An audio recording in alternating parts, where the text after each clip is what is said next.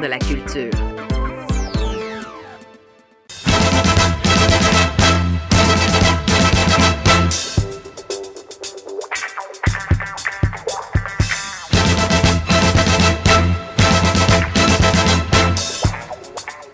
Vendredi 9 février 2024, vous êtes à l'écoute de Monsieur Bull et compagnie. On est ensemble jusque midi sur le 101.5 Radio Montréal CIBL. Vous pouvez nous écouter également euh, en direct, bien entendu, en allant euh, sur le site internet de CIBL, euh, 1015.com. Voilà.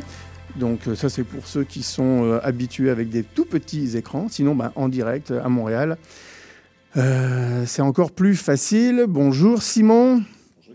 Ça va bien? Ah, On va ouvrir le micro de Simon. Oui, voilà, c'est bon. Oui, ça va. Euh, m'entends? tout seul euh, ce matin. On salue Pascal Patron, notre professeur émérite de l'ITHQ, l'Institut du tourisme et d'hôtellerie du Québec. Peut-être qu'il est à l'écoute. Je pense pas en fait, parce que s'il est absent, c'est parce qu'il donne ses cours justement. Mais on, on l'embrasse, bien entendu. C'est moi qui vais prendre sa chronique ce matin, donc une chronique, euh, on va dire didactique, euh, un peu pédagogique. Euh, Je suis moins euh, habile que lui, mais je vais essayer de faire mon mieux. J'ai triché. Je vais parler d'un sujet bulle, un sujet que je connais assez bien. C'est pour ça que dans ce premier quart d'heure, juste après la présentation de l'émission, je vais vous parler Francia Corta.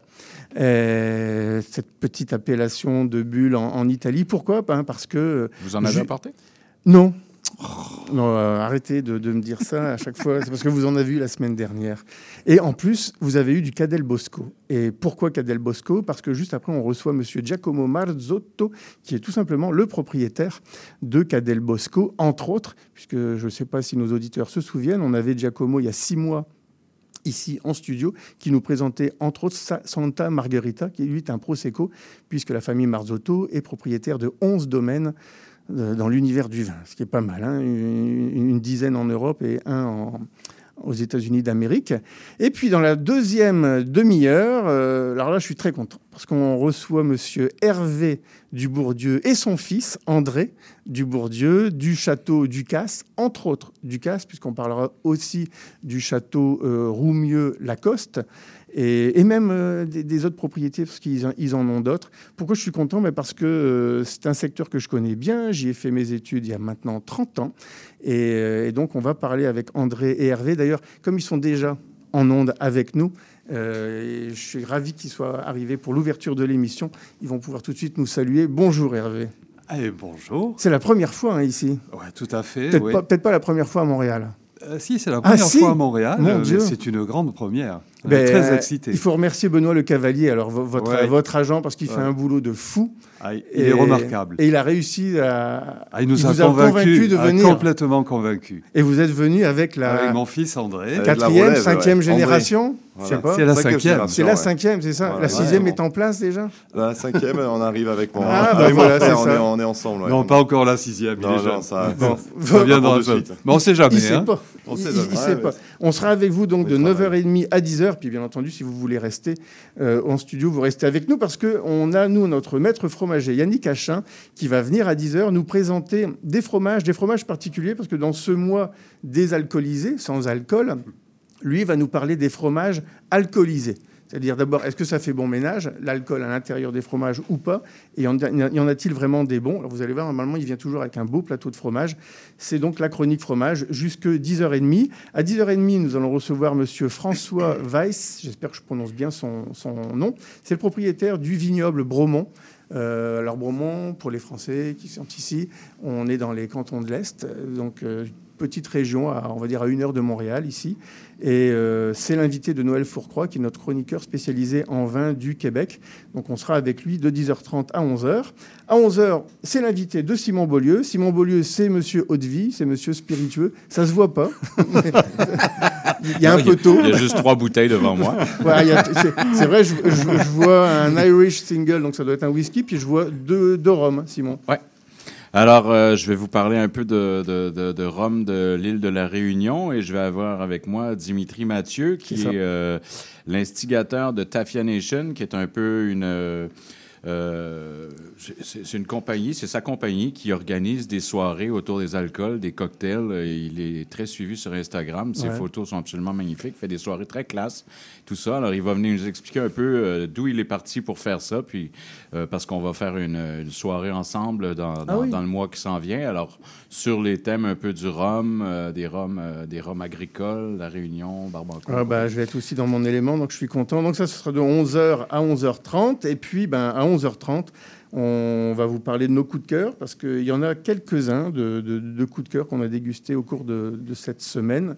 Des coups de cœur pour vous donner des idées euh, d'harmonie vins aimés pour ce week-end. Ben voilà, je crois que c'est un, un beau plateau. On est parti. La chronique de Guénaël Revel. Alors, courte chronique sur les vins effervescents, sur les, les bulles. Je vais vous parler du Franciacorta, puisque Giacomo Marzotto euh, est notre invité dans un quart d'heure. Euh, le Franciacorta est un vin effervescent. On est en Italie, dans le nord de l'Italie, plus précisément en Lombardie. Donc on est, quand même au pied des Alpes, mais ce n'est pas un, un- un vin effervescent reconnu pour être un vin dit de montagne, puisqu'on n'est pas au-dessus de 800 mètres d'altitude. Le Franciacorta, c'est peut-être aujourd'hui, selon moi, le meilleur mousseux au monde en dehors de la Champagne. J'exclus la Champagne, évidemment, parce qu'il y a le Champagne et il y a les autres vins effervescents dans le monde. Euh, pourquoi on peut le comparer? Tout simplement parce qu'il est élaboré en seconde fermentation en bouteille, donc comme les créments, comme le cava, comme euh, la méthode Cap classique en Afrique du Sud. Je suis en train de m'adresser aux, Français. Et d'ailleurs, on peut en discuter, Hervé. Est-ce qu'il y en a beaucoup de, de Franciacorta en, en France? J'ai pas l'impression. Hein. Euh, mettez bien devant le Non, micro là. non, non, C'est ça. Hein non, il n'y en a pas. on, on est vraiment, nous, très chanceux. J'arrête pas de le répéter euh, aux, aux amateurs de vin ici au Québec, Ouais. parce qu'on on pense souvent que la France est mieux desservie en vin étranger, et notamment italien, parce que vous êtes à côté, mais pas du tout. Pas et en matière tout. de bulles, j'imagine que, euh, à, à part le Prosecco qui a envahi euh, le monde, je ne pense pas qu'il y ait beaucoup de Franciacorta, même dans les bons établissements euh, en, en France. Non, On moi, je- peut en retrouver peut-être, mais c'est pas euh, c'est- majorité. c'est- pas flagrant. Non. C'est ça. hein Oui. Donc vous Mais- le connaissez un, peu quand même, le Fran- vous en avez, vous en avez déjà goûté Non, même pas. Moi, j'en ai pas goûté Ah, personnellement. T'en as goûté, André, toi? Non, moi, j'en ai pas goûté. Ah, c'est là que je regrette. J'aurais dû Ouais. effectivement apporter une, une bouteille, mais bon, c'est pas grave. Donc je vous explique. On est effectivement en, en Lombardie. C'est tout petit hein, comme appellation puisque c'est 3000 hectares. Euh, donc on est loin de Bordeaux. Oui. Voilà. Donc, euh, Sauterne. euh. Et, mais la particularité de cette appellation, qui est très jeune, parce que bon, on y fait du vin en Lombardie depuis, j'ai envie de dire, euh, la, la- j'allais dire la Gaule antique, non, la, la- la Rome en- antique, c'est vrai. Euh, elle vient, son, son, son nom est tenu de Curtes Francae. En fait, c'était une communauté de moines français qui s'était établie là au Moyen Âge, d'où le nom. Et Franca Cuertes, on ne sait pas, même les, les sémiologues aujourd'hui se posent des questions, on ne sait pas si c'est ça qui a donné le nom Franciacorta ou si tout simplement c'était aussi, ça voulait dire franc de porc. ah. Pourquoi? Parce que, euh, vous le savez, dans les régions, elles étaient administrées par euh, des comtes, des marquis, des princes. L'Italie n'était pas l'Italie d'au- d'au- d'aujourd'hui. Et donc, à chaque fois, il y avait des taxes pour franchir un fleuve ou ne pas le franchir. Ici, on est à côté du lac d'Iseo, on est à côté de la ville de Brescia. Et donc, il y a certains cours d'eau. Et en fait, les moines euh, ou détaxaient selon l'origine du, du commerçant. Donc, le nom viendrait de là et ça a donné Franciacorta euh, aujourd'hui. La particularité, au-delà d'être un tout petit euh, vignoble de 3000 hectares, c'est à peu près 280 viticulteurs, mais 122 vignerons. D'accord Mhm. Donc ça veut dire que vous avez aujourd'hui à peu près une grosse centaine de marques et ces vignerons-là peuvent acheter du raisin à des viticulteurs. La particularité, c'est que 80% du vignoble est bio-certifié, euh, biologique. C'est pas mal hein, quand même, 80. Je pense que ça doit être mal, ouais. avec, avec Châteauneuf-du-Pape en France, je pense que c'est une des appellations dans le monde qui est euh, majoritairement euh, certifiée. Ils emploient les cépages que vous connaissez bien, le chardonnay, le pinot noir, le pinot blanc et un cépage qui a été autorisé il y a maintenant euh, six ans, qu'on appelle l'herba mate. Je vais y revenir parce que j'ai un petit peu de temps. Alors le chardonnay, c'est à peu près 60% de, la surface. Le pinot noir, 20% de la surface. Le pinot blanc est en train de grimper, c'est à peu près 15% de la surface.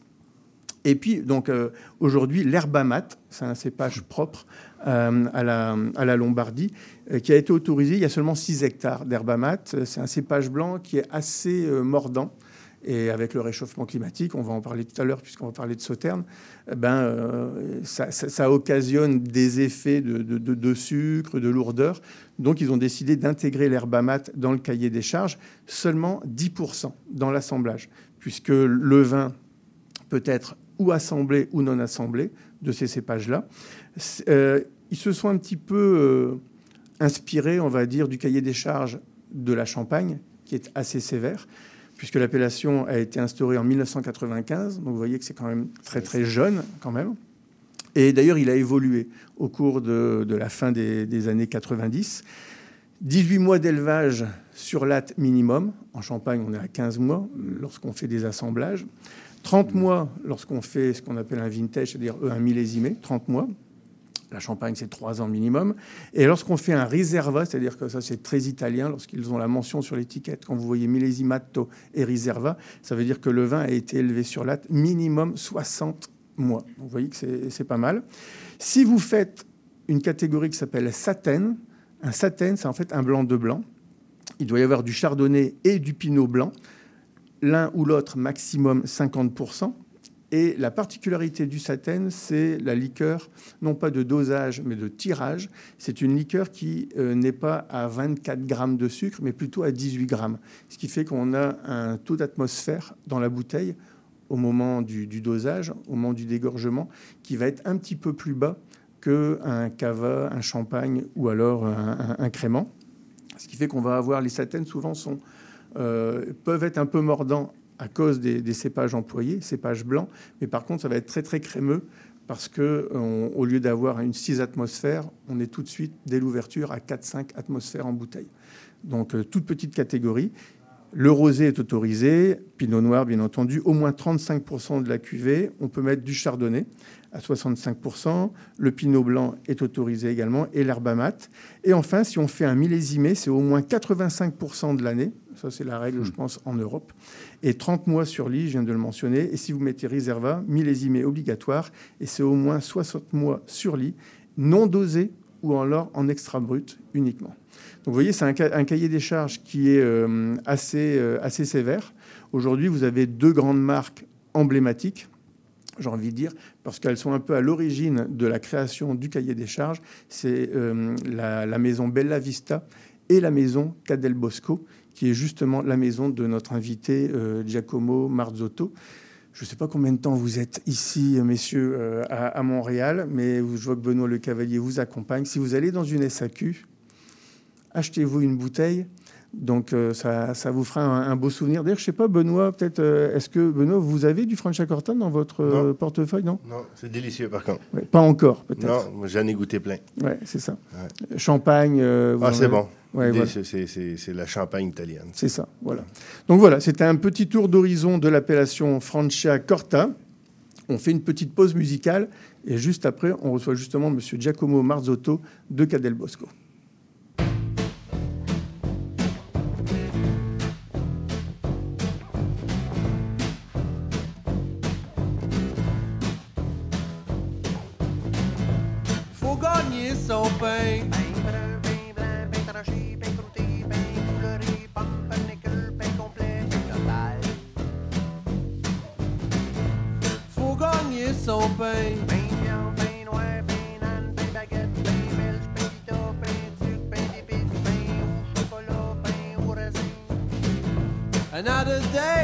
Another dollar. Tout à fait alimentaire, mon cher Weston.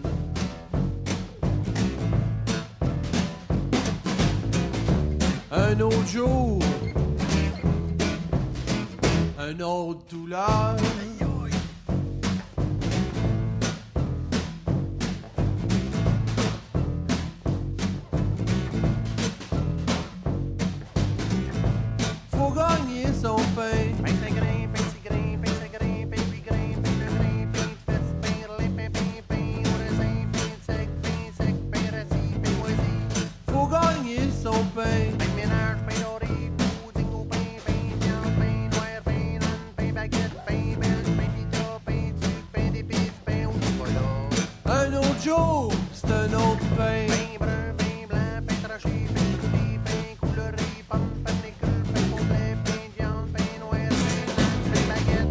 Another day,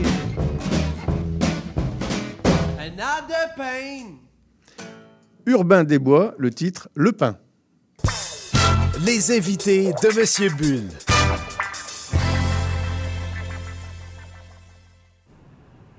On accueille un globe trotteur qu'on connaît bien à Monsieur Bull et compagnie parce qu'il était avec nous il y a à peine six mois. Parce qu'il y a à peine six mois, il nous présentait une de ses maisons, Santa Margherita. Aujourd'hui, il est à Montréal pour présenter chez Monsieur Bull, c'est normal, Cadel Bosco. Bonjour Giacomo. Bonjour, Monsieur Boulle. Euh, Quel plaisir d'être avec vous. Ça me semble hi- hier. euh. C'est vrai, c'était presque hier. Bon, il faisait un, un peu meilleur là aujourd'hui. Il fait froid. Euh, Giacomo, nos auditeurs connaissent bien la maison euh, Ca del Bosco. Peut-être que certains connaissent mieux Maurizio que, que, que, vous finalement, mais c'est pas grave parce que ça, ça appartient à la famille Marzotto. Mais bien sûr, avec Maurizio Zanella, que c'est notre partenaire depuis l'année 93. Donc, c'est depuis cette année qu'avec ma famille, ensemble, on continue l'aventure et les, euh, soi- soi-disant, les, les dreams euh, euh, de Cadel Bosco euh, pour l'innovation et le respect de la tradition. C'est ça. Et vous avez dit 93. Et ce que je dis à nos auditeurs, on est dans le Franciacorta, bien entendu. hein, quand on parle de Cadel Bosco, c'est pratiquement 85% de vin effervescent. Il y a un peu de vin tranquille. On va, on va y revenir. 93, c'est-à-dire deux ans avant que l'appellation soit officiellement déposée. Et vous y êtes pour beaucoup. Absolument. Ça fait depuis, euh, en fait, on a fait euh, euh, beaucoup, beaucoup avant notre première vintage. Et en fait, une chose que pas tout, le monde sait, que les premiers vins que Cadel Bosco il a fait, en fait, c'était un vin tranquille, un Pinot Bianco. Donc, c'est d'où que ça vient de notre tradition. Et c'est pour ça que aussi dans notre assemblage, dans les boules, nous, on utilise aussi les Pinot Blancs, que c'est un peu notre signature. Chardonnay, Pinot Noir, Pinot Blanc, Arbamat. Herbe mat, ça c'est un merci de le dire. Ça c'est un nouveau projet qu'on est en train de tester parce que c'est une euh, uve euh, euh, qui est autochtone de la Franciacorta, très tardive, très vert, donc c'est, très utile pour l'acidité et ça commence à devenir partie de notre mélange pour donner encore plus d'identité à les terroirs magnifiques de la Franciacorta. Alors c'est ça. Comme c'est un cépage, vous l'avez dit, euh, euh, local, euh, qui aujourd'hui est dans le cahier des charges, un tout petit pourcentage. Mais est-ce que vous pensez que ça va monter? Parce qu'on sait que le réchauffement climatique, vous allez avoir besoin davantage d'acidité. Et c'est l'herbamat qui apporte beaucoup de vivacité dans le vin. on essaye ça, mais encore c'est un projet parce que on est en train de connaître cette cépage.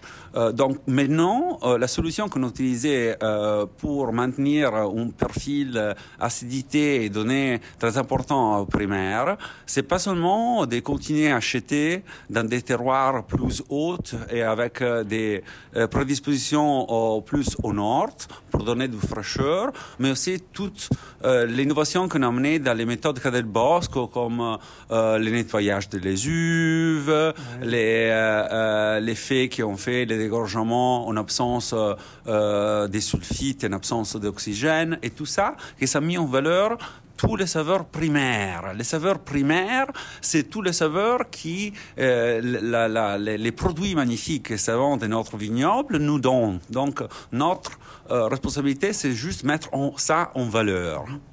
Bon, et vous êtes connu, Cadel Bosco, pour à la fois être au top au niveau des technologies de vinification euh, et en même temps un très grand respect de la nature, ce qui pourrait paraître presque paradoxal.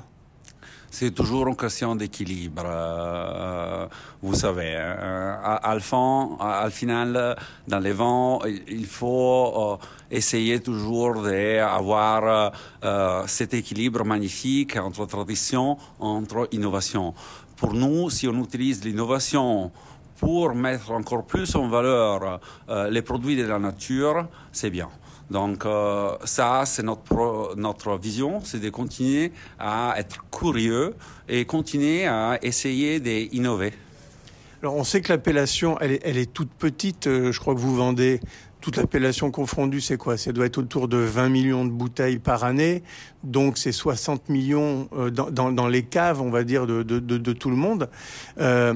C'est une appellation qui est très cotée, très connue auprès des amateurs de vin, comme nous.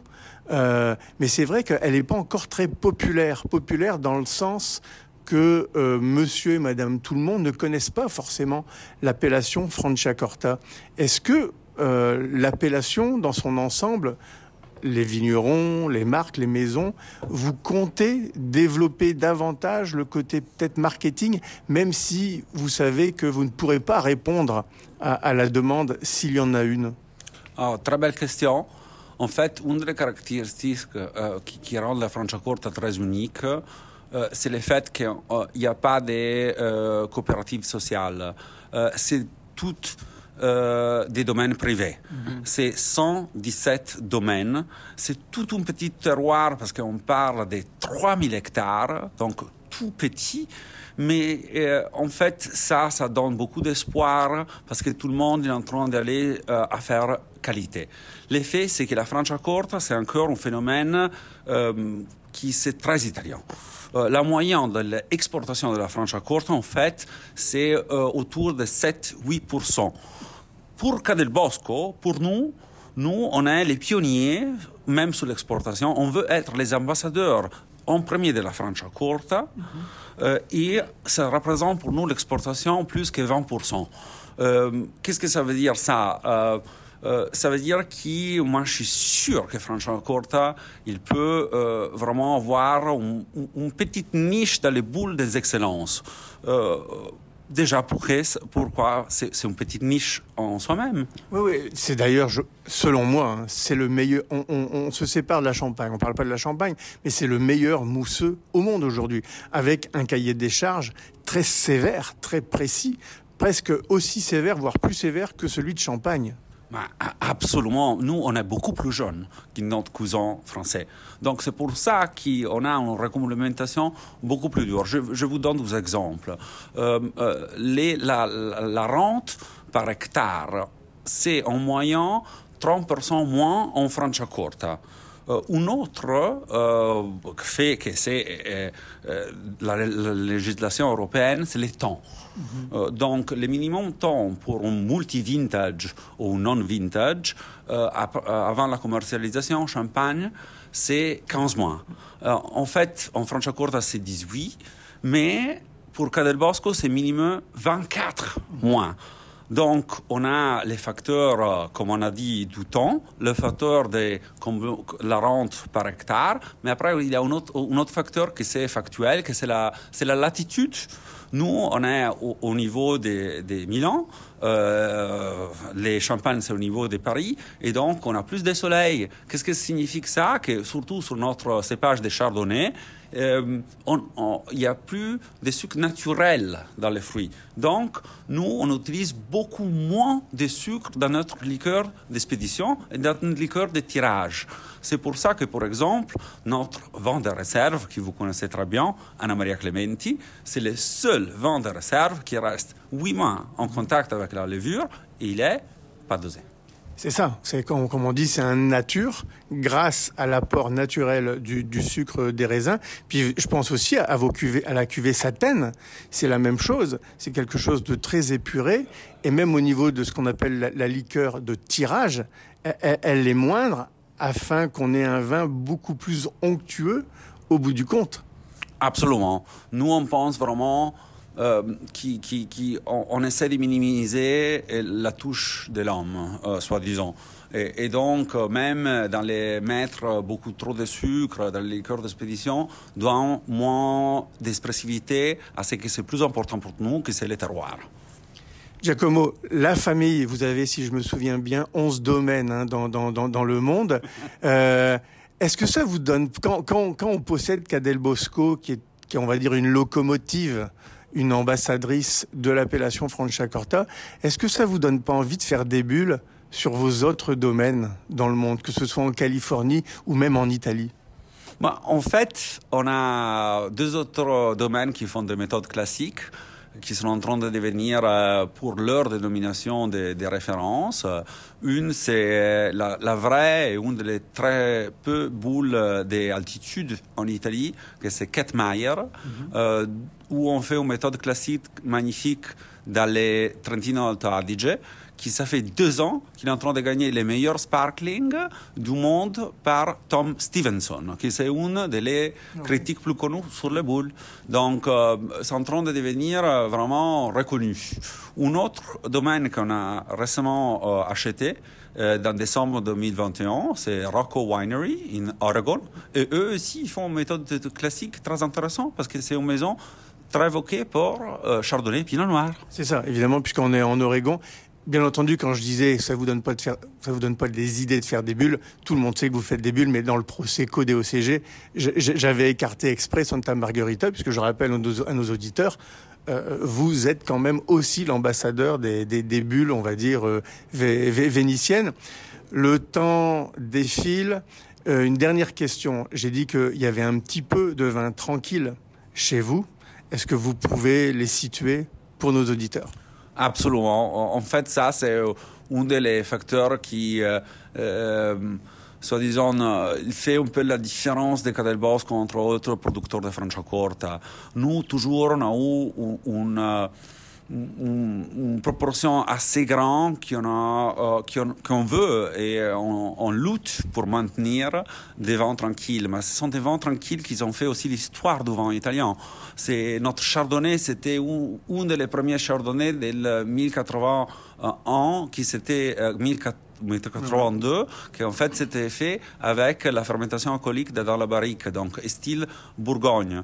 Euh, notre euh, Maurizio Zanella, c'était 81, euh, les premiers euh, méthodes bordelais faits au nord d'Italie. L'année, l'année prochaine, les Guerrieri Gonzaga, ils ont fait San Leonardo à la même hauteur. Euh, donc, mm, euh, nous, on, essaie de maintenir cette legacy.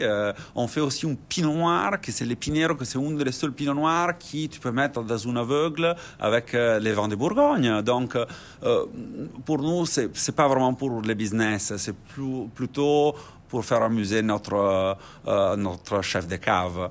Euh, c'est surtout pour respecter d'où nous on vient et pour montrer aussi que la Franciacorta, c'est pas seulement les boules, mais c'est aussi un terroir où tu peux faire des vins d'excellence. Et puis je le rappelle, le Franciacorta, c'est du vin anobli par les bulles. Ça reste du vin parce que c'est de la vinosité et c'est passe, ça passe très très bien à table. On prend des photos avec Giacomo, on prend des photos bien entendu de la bouteille. On va dire charnelle, transparente que vous connaissez tous. Et puis, ben, Giacomo, peut-être qu'on se revoit dans, dans six mois. J'espère. À très bientôt. Vous cherchez une activité ludique et rassembleuse? Inscrivez le Bingo Radio de CIBL à votre agenda. Chaque semaine, courez la chance de gagner 3500 dollars en prix. Invitez vos amis et jouez avec nous tous les dimanches dès 13h. Pour participer, procurez-vous les cartes de jeu du bingo de CIBL dans un point de vente près de chez vous.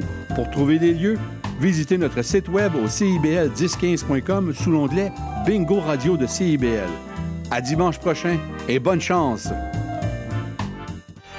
Spraynet et Spandex, tous les hits des années 80. Wow, wow, qu'est-ce que c'est ça? Ben, c'est pour annoncer ton émission. Mais non, je ferai pas jouer des hits. Je vais faire découvrir d'excellentes chansons qui ont pas ou très peu joué à la radio à l'époque. D'ailleurs, tu devrais aimer ça, je pense. OK, reste en ligne, cours la chance de gagner un voyage à Vegas avec quatre de tes chums. Eh, bah boy! Spraynet et Spandex les mardis de 16h à 18h et en rediffusion les samedis de 21h à 23h sur CIBL 101.5. FM.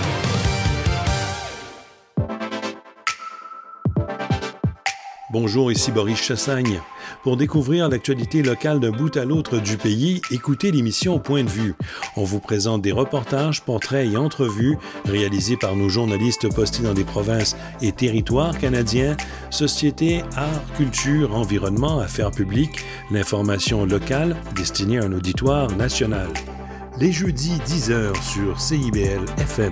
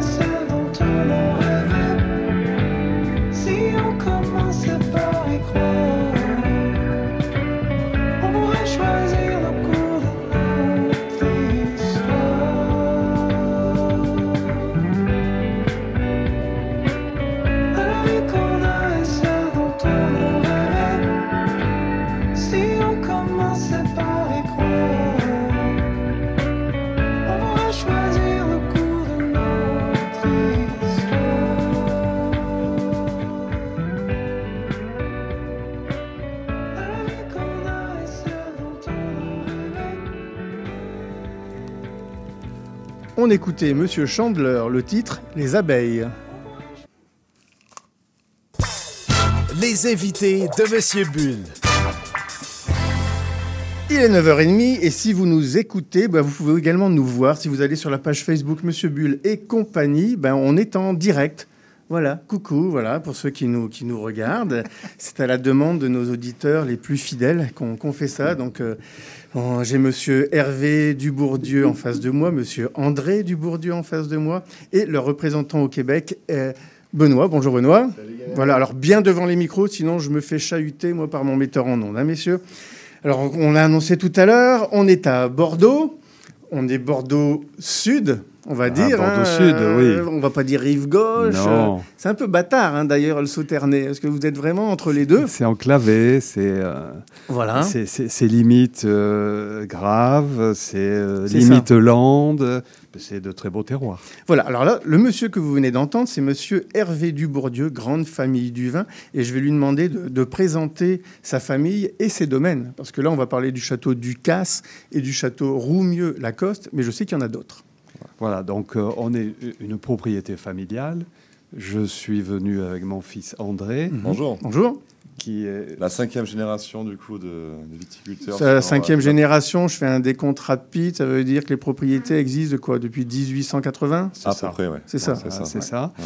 Alors, euh, mon père euh, euh, a commencé euh, à faire des blancs secs dans les années 50. Ouais. Et euh, je ne sais pas si vous vous souvenez, dans les années euh, 70. Ah oui, alors j'étais né, Vous merci, étiez- de me- merci de me rappeler mon grand âge, mais je m'en souviens pas. excusez-moi. Mais je m'en souviens pas. Et dans les années 70, euh, il y avait autant de rouges que de blancs. Ouais. Euh, vous voulez dire dans le Sauternay Non, dans non, dans non. le Bordelais. Ah, dans le Bordelais, Dans, oui, dans le oui. Bordelais. Et, et- et puis la, la courbe s'est ça inversée. ouais. Et puis maintenant, euh, on a l'impression que c'est les blancs qui dominent. Oui, oui c'est Un vrai. petit qu'on- peu, euh, Disons qu'on hein. en parle plus. oui. On en parle beaucoup Ouais. plus. Vous Voilà. associez ça à, à quoi, le, ce changement-là de... Changement C'est- de mode. le changement de mode. Les, les gens ont tendance à boire plus de blanc maintenant. C'est plus, plus facile à boire. Ouais. Euh, on- ça se boit un peu à toute heure. Voilà. On en boit été comme hiver. Et, et vous, votre famille aujourd'hui, avec vous avez ces quatre domaines, hein, si je me souviens Alors, bien. Alors, nous- nous, c'est, euh, on va dire, on a quatre gammes de vins. On va être sur euh, ben, le Sauterne, donc Château Roumier-Lacoste, qui est un Barsac, euh, qui est en fait la propriété historique. Et après, on a notre Château Ducasse, qui est aussi dans l'ère de l'appellation Barsac-Sauterne, Voilà. mais qui est un blanc sec. C'est-à-dire qu'en fait, l'appellation est surtout connue pour ses liquoreux, mais lorsqu'elle élabore parce- des vins tranquilles, l'appellation devient Bordeaux. Exactement. Exactement. Donc c'est pour ça que bon, on- c'est pour ça qu'on voit l'étiquette, on voit un Bordeaux. Ensuite, c'est un Bordeaux euh, générique standard. C'est ça Mais en réalité, c'est un Bordeaux qui est fait, qui est produit sur ces- cette appellation euh, Barsac Sauterne. Donc, ce qui va le différencier surtout, c'est qu'on nous on va travailler autour du cépage sémillon, Ah oui. qui est le cépage historique de l'appellation, euh, qui va apporter euh, un, un- un plus. Euh, comparé à Un côté qui va aromatique, 100% va apporter Sauvignon blanc. aussi de la minéralité. hein. Ah oui Ah, Ouais. Oui, oui, parce que c'est quand même euh, euh, un cépage qui va puiser très profondément dans, dans ces roches euh, fissurées. Oui. On, a, on a des roches fissurées, notamment à Barsac, et les racines vont, vont puiser à, à travers ces, ces roches. Il va y avoir une régulation de, de, de l'humidité, parce que la vigne n'aime pas l'eau, Mhm. elle aime l'humidité. Voilà. Donc, euh, euh, on va avoir un phénomène de régulation et, et la vigne, qu'il pleuve trop ou que ce soit trop sec, elle sera toujours dans une ambiance humide. D'accord. Voilà. Donc, Donc, euh, ça, c'est le gros avantage qu'on va avoir avec ce vin-là. Ça va apporter du gras aussi, parce qu'on va le voir tout à l'heure, mais c'est un Oui, parce que quand on pense sémillon, on, on pense pas forcément gras, mais quelque chose, euh, on va dire, de, de- de moins vif que, Moins le, que- vif. que- Ouais, que ouais, le tout à fait. Sauvignon. exactement, euh, moins vif et, et moins aromatique, mais, Ouais. mais malgré tout beaucoup plus Oui, subtil. c'est Il ça. faut pas Quand oublier on- que là, nous, on est sur un vin d'assemblage. Donc, il faut penser euh, à combiner, à assembler deux Alors justement, cépages, ouais. je po- une question. On, est quand même, donc, moi j'appelle ça dans le Sauternay, vous parlez de Barsac, Ouais. au Barsac même, on va y venir Ouais. peut-être après. Oui. Euh, mais euh, est-ce que ça veut dire que lorsque vous faites un Bordeaux, donc Ouais. un vin blanc, tranquille, issu des vignes du Sauternay, vous êtes libre dans, dans l'assemblage et dans le- l'emploi des, des- Exactement. des- des cépages? Alors, euh, donc pour faire un sauterne, un Barsac sauterne, on a le droit à trois cépages. Bon, quatre si on fait Sauvignon blanc, Sauvignon gris. Oui. Mais c'est la muscadelle, le Sauvignon blanc, la, la- la- le Sauvignon gris Mhm. et le sémillon qui est le cépage qui est le plus dominant sur l'ensemble de l'appellation. C'est pour ça que nous, historiquement, on va le retrouver sur notre vignoble à hauteur de 60, 70%. euh, voilà. Est-ce que ça veut dire qu'aujourd'hui, ben, vous parliez de vos, de vos aïeuls, bon, on va dire le, le grand-père, lui à l'époque faisait surtout du sauterne. Oui. alors euh, euh, mon père faisait du sauterne et puis euh, un jour, un, un- un importateur, il était dans les vignes, il travaillait, c'était plein mois de juillet, il faisait très chaud. Euh, un importateur américain qui faisait sa tournée en Ouais. vélo à l'époque Ouais. hein, euh, s'est arrêté voir mon père et lui a dit écoutez, euh, euh, vous faites du sauterne, oui, mais euh, avec ces terroirs-là, essayez de faire des blancs. C'était dans les années 50. Bon, il lui a dit pourquoi pas. Moi, moi, Mais on avait déjà le droit, parce qu'avec les cahiers des Ah, charges, ouais, non, on, a, on, a, on a le droit parce qu'en fait, on va euh, faire un retrait. Un retrait, oui. Donc ça veut dire. Alors c'est pas un déclassement, justement, hein, Oui, euh, on le dit à nos auditeurs, c'est pas la même euh, chose. En fait, il faut se dire que les appellations, c'est pyramidal. Ça veut dire que nous, on est à Barsac. Voilà. Donc on pourrait faire du Barsac, Mhm. du Sauterne, Mhm. du Bordeaux ou un vin de France. C'est pyramidal. Voilà. Donc notre emplacement donne cette possibilité. Et alors, ce repli euh, nous a permis, euh, justement, on a démarré euh, ces blancs. graves. Euh, Dans les graves, on a démarré dans les années Ouais. 50. Et ensuite, on a démarré il y a 20 ans les blancs secs. C'est ça. Voilà. On a démarré. euh, pourquoi? Parce que euh, nos, nos blancs avaient du succès. On s'est dit euh, pourquoi pas continuer? Pourquoi pas trouver de, de nouveaux il y avait une clients demande. euh, dans le monde entier et, et- et ça a été fait. Et, et on- voilà. Donc euh, maintenant, nous faisons toujours du sauterne parce que malgré Bien tout, c'est la propriété euh, de départ. Et nous gardons bien sûr les meilleurs terroirs.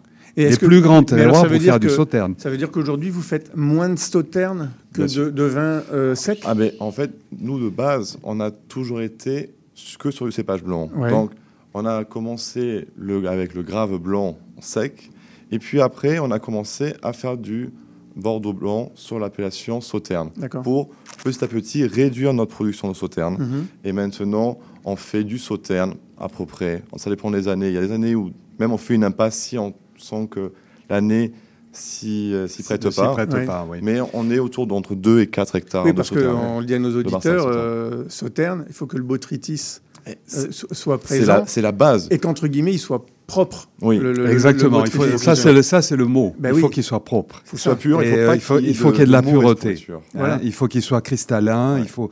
Alors aujourd'hui, c'est quoi? 20% de sauterne, 80% de, de, Même, de vin même moins. Même, Ah, même même moins. On est à Parce- 80 plus de 90% de blanc sec.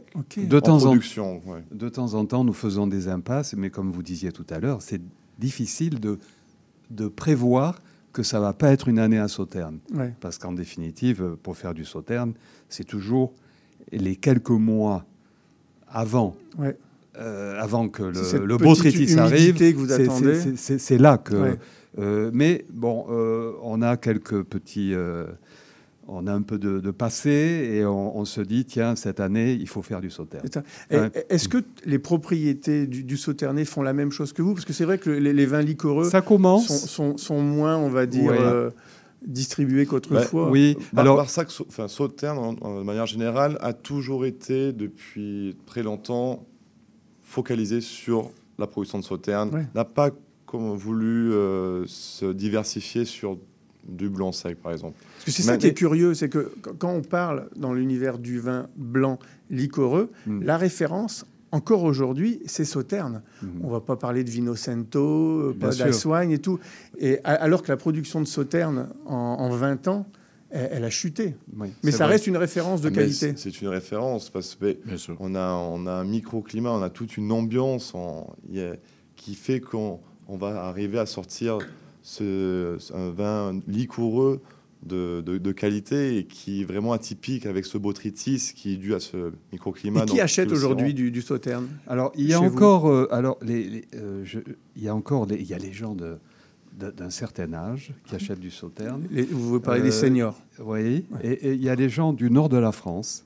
Ah, oui, Ouais, dans le nord de la Vous France. allez me dire les nordistes et les Bretons. Ceux- ceux- ceux C'est qui ça. picolent, quoi, en fait. Ceux qui picolent. Voilà, et qui- qui- excusez-moi, qui picolent bien. Je n'ai pas encore picolé, là, vous voyez.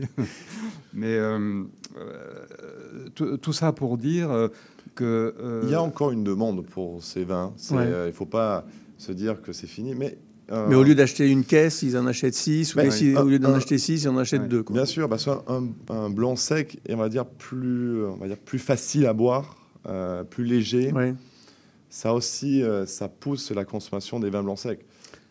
Alors, on a commencé euh, euh, ces blancs secs. En fait, c'est les- euh, je, je dis les familles du Bourdieu, les familles euh, Pierre et André du Bourdieu, Mhm. ont, ont démarré les blancs secs. Ils ont été les, les précurseurs.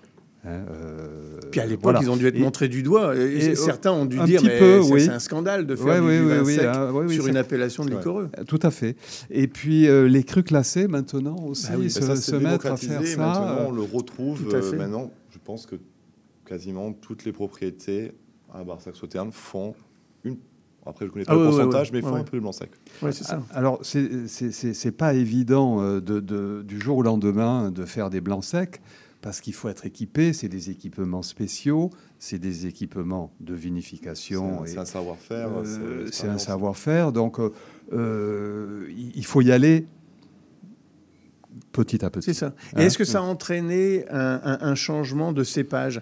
Est-ce que vous vous êtes dit à un moment Pas du euh, tout. Est-ce qu'on on arracherait un peu de pied de sémillon pour mettre du, du sauvignon ou Alors tout dépend de ce qu'on veut faire, mais si on veut euh, faire par exemple un 100% sémillon en blanc sec, Ouais. ce qui est délicieux, Ouais. il y a, il y a des, euh, plusieurs propriétés qui le font, euh, quand c'est bien mûr, le sémillon, Mhm. c'est un, un- un raisin extraordinaire, bon, qui a beaucoup de subtilité et qui est très profond, et qui permet de faire des blancs secs complètement Ouais. d'un d'un 100% Sauvignon. Ou, Parce qu'en fait, c'est un peu ça qui va vous 50-50. distinguer euh, un peu des graves et encore plus de, de- de l'entre-deux-mer. Exactement. ouais. Voilà. Ouais, tout à fait. Donc aujourd'hui, on peut dire qu'à Bordeaux présente un, on va dire, un, un panaché de, de, de blanc sec assez, assez varié. Assez varié. Quand on pense à un Bordeaux blanc sec, on va souvent penser à du 100% Sauvignon. C'est ce Mhm. qui va être assez fréquemment, on va le retrouver.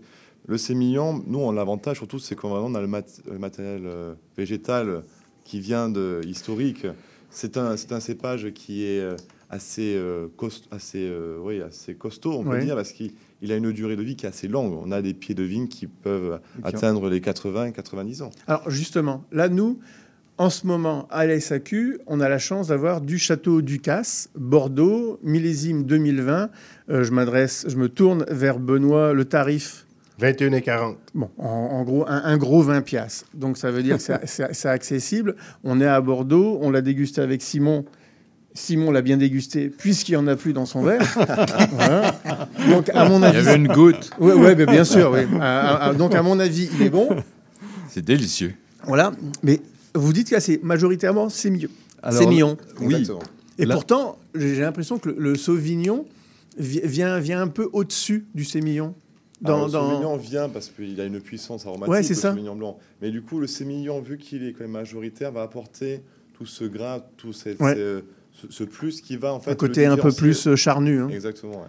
Et euh, alors, Château Ducasse Bordeaux, est-ce que ça veut dire que vous faites également un, un deuxième vin euh, sec? Alors, nous, nous sommes aussi dans l'appellation grave, Ah bah oui. hein, Qui est vraiment- puisque- ah, qui jouxte voilà, l'appellation est Ah, mais là, le cahier des charges est un peu plus sévère. Euh, entre Alors- Grave et Bordeaux. Bah, euh, après, euh, ouais. Oui, mais différent. enfin, euh, le- nous, on, on- on essaye d'avoir le même cahier des charges Ouais. pour, pour tous nos blancs secs. hein. Donc, on, est, on, a, on met de la rigueur. Ah. hein. Euh, Donc il y a un Grave mettons. Château Ducasse. Non, c'est le château Gravy-Lacoste. C'est une autre, euh, D'accord. une- un autre château, une autre. euh, Qui est également spécialité, mais là, on est en rupture de Ouais. stock. ouais, Ah, bah, Grave blanc sec, Ouais, château, ouais, ouais. gravé la qui va être un différent, on va dire, toujours, toujours sur du, du sémillant euh, majoritaire, mais quand même un peu moins. On va retrouver du coup du sauvignon blanc, mais aussi un peu le muscadet. Il va être un peu plus complexe comme vin comparé à- au château du Casse. C'est Et- amusant, mais euh, on est vraiment, c'est la continuité du terroir de Barsac. On est à, à ce moment-là dans un petit village qui s'appelle Pujol-sur-Ciron. Ouais. hein. Alors Et- le et Ciron, pour les auditeurs, c'est Et- justement ce fameux. C'est une rivière C'est une rivière qui, qui apporte le, les- Ce- les- le- la brume Ce- qui apporte exactement. pour le botrytis. C'est une eau excessivement froide, beaucoup plus froide que les eaux de la Garonne, et euh, elle vient se jeter dans la Garonne. Et à ce moment-là, comme les eaux de la Garonne sont moins froides, Ouais. vous avez Une automatiquement une évaporation. un- un choc thermique. ouais. Ouais. un, un- un- brouillard. un brouillard. C'est ça. Un brouillard qui vient s'installer et euh, qui va rester en général euh, une matinée. Mhm. Et dans l'après-midi, un ensoleillement et quelquefois, quand on a de la chance, voilà. des vents de nord qui vont sécher ce ce qui fait la personnalité de, de la- l'appellation euh, sauterne. Alors là, je vois papa et fiston. Oui. Il y a des frères et sœurs? Non. Oui. Mais si, moi j'ai un frère. Mais oui. Attends, mais oui, c'est- pas grave. Oui, oui, on- Non, mais il y a Léon, Ne- Léon. Finissez pas votre verre. c'est- pas- bon. Là, il- décalage, Il faut, savoir, transmettre un patrimoine, il faut aussi sa- savoir transmettre un savoir-faire. Comment vous partagez? Est-ce qu'il y a un œnologue Est-ce qu'il y a la- que la personne qui s'occupe du marketing? Aujourd'hui, depuis 20 ans, tout a été bousculé dans les ventes à cause d'Internet.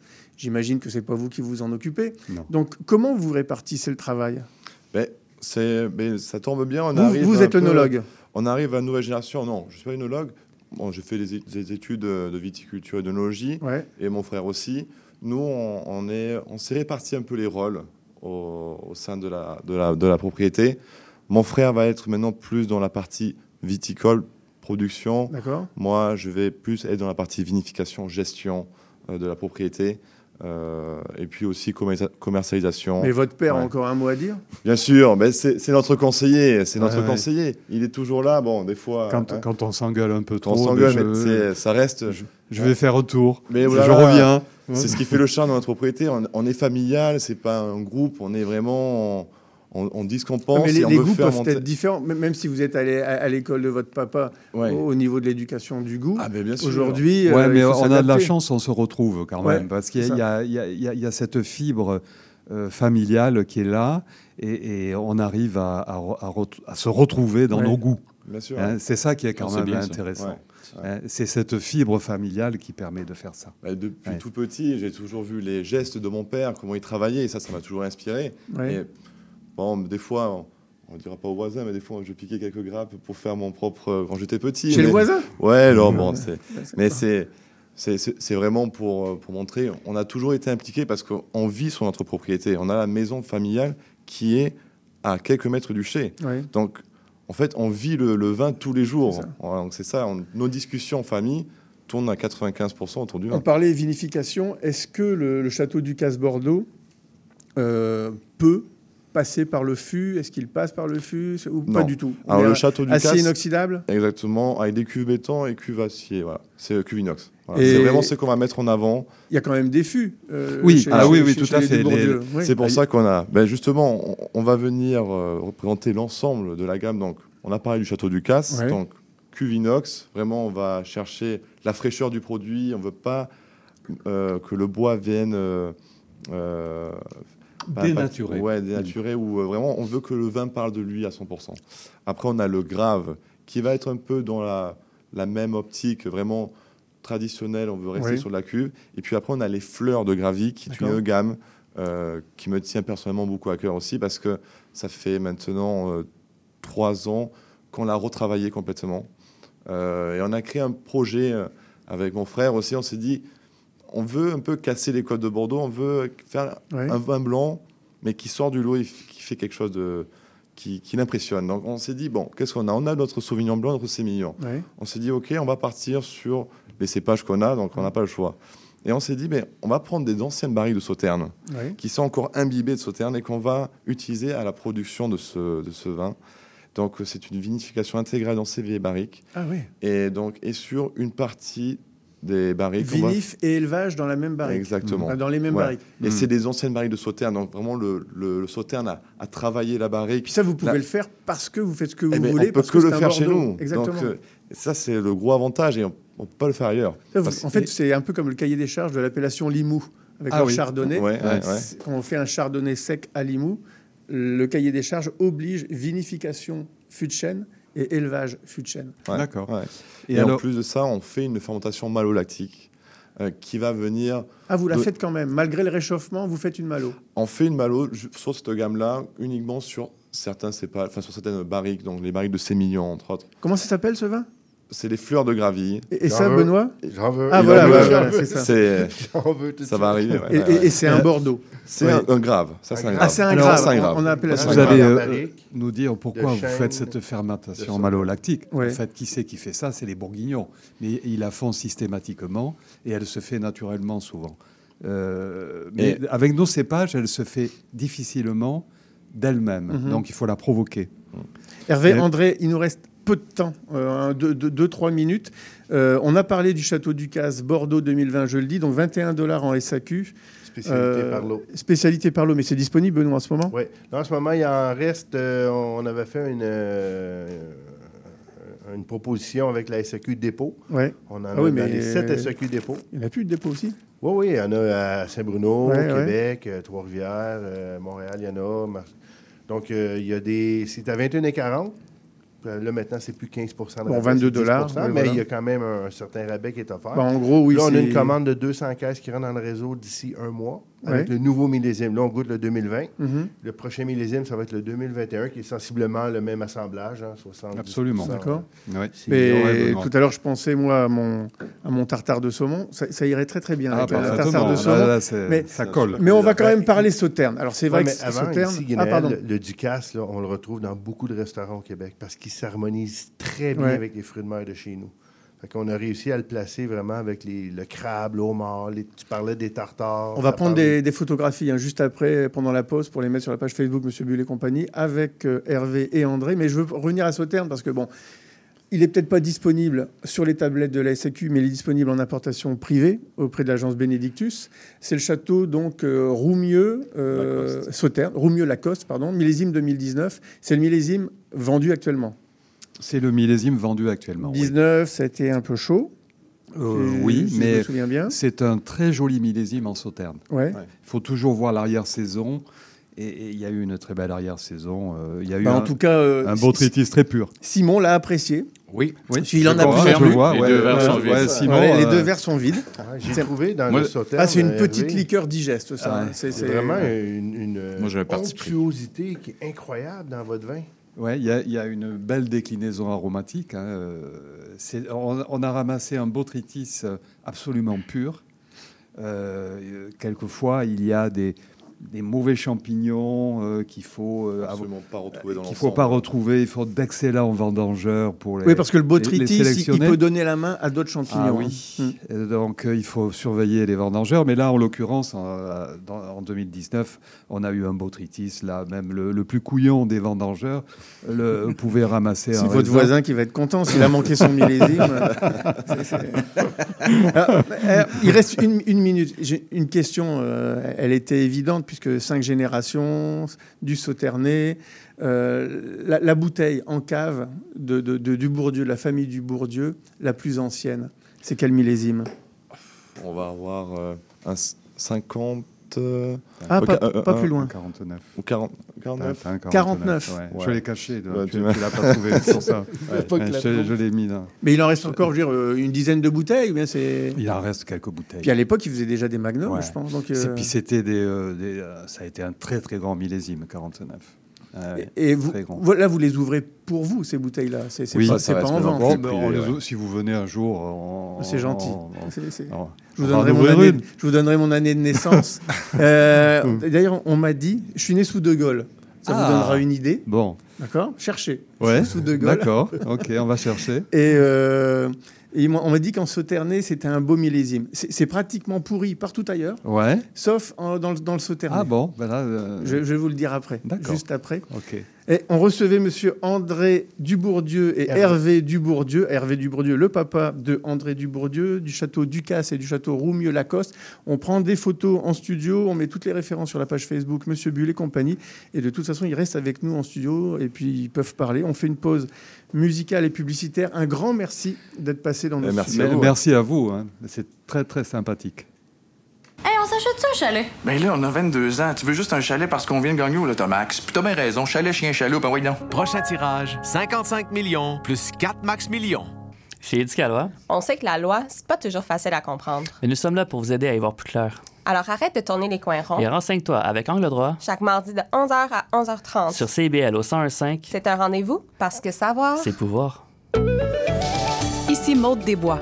À l'effet durable, on pose un regard vaste sur les enjeux environnementaux, la transition écologique, les défis de société et le développement durable par le biais d'entrevues et de chroniques qui s'appuient sur l'actualité environnementale. C'est un rendez-vous tous les mardis 10h, rediffusion lundi 8h sur les ondes de CIBL 1015.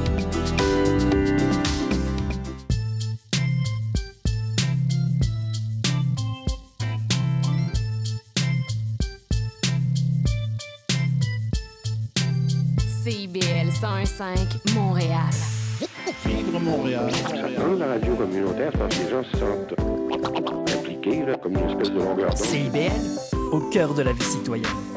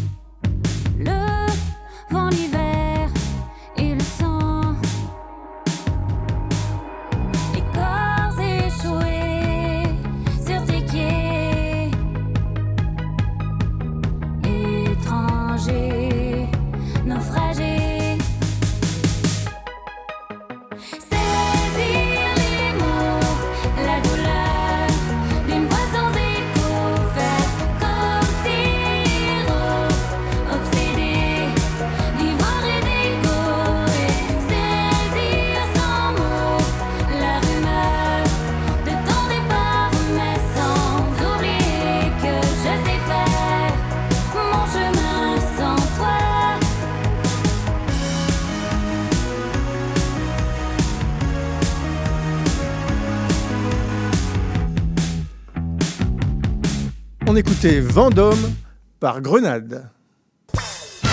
La chronique de Yannick Achin. Avec la chronique de Yannick Achin, à chaque fois, la, la présentation, Yannick, elle est lente. Remarqué Faut prendre C'est- le temps. C'est curieux. C'est comme les fromages. Alors, on a fait un- tout à l'heure, on a fait là il y a, il y a cinq minutes, on a, on a terminé, on a coupé le, le- le Facebook en direct, comme on dit, et je suis content parce que il y a des, il y a des commentaires. Alors, je- on est fiers, je le dis. Merci, monsieur Fabrice Dehaene. Merci pour ces directs et surtout le contenu extrêmement riche, de qualité, toujours aussi plaisant à écouter et réécouter. Merci à toute l'équipe. Ça fait plaisir, hein, quand même. Voilà, mais ça, c'est aussi grâce à nos invités. Voilà, ils n'ont pas compris qu'il fallait s'approcher du micro pour les entendre, mais c'est pas grave. Moi, je me, moi, je me, je, c'est pas grave, je me fais engueuler dans, dans- dans l'oreillette. euh, voilà, mais c'est très bien. Alors, je suis ravi que vous restiez la famille du Bourdieu. Je vous présente Monsieur Yannick Achin. Enchanté. Notre, Enchanté euh, c'est mon maître artisan fromager affineur privé. Personnel, Wow. il n'aime pas que je dise ça. Mais Marchand de fromage. Marchand de J'ai pas la prétention d'être un, un affineur ou un, un fromager, un fabricant. Non, J'ai- mais j'ai par pas contre, vous êtes le, prétention-là. le- le seul euh, à avoir reçu un titre euh, pan-canadien et, et mondial.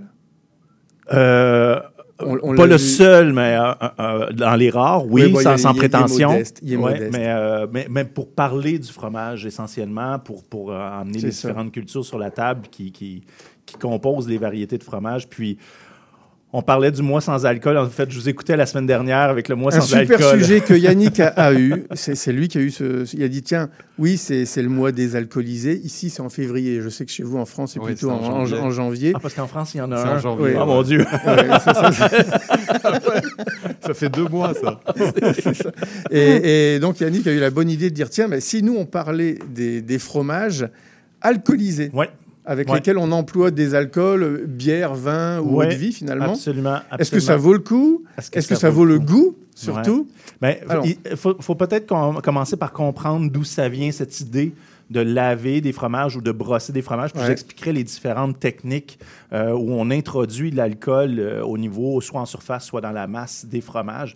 Mais au- au- au-delà de tout ce qu'on retrouve aujourd'hui traditionnellement, euh, bon, c'est une tradition monastique.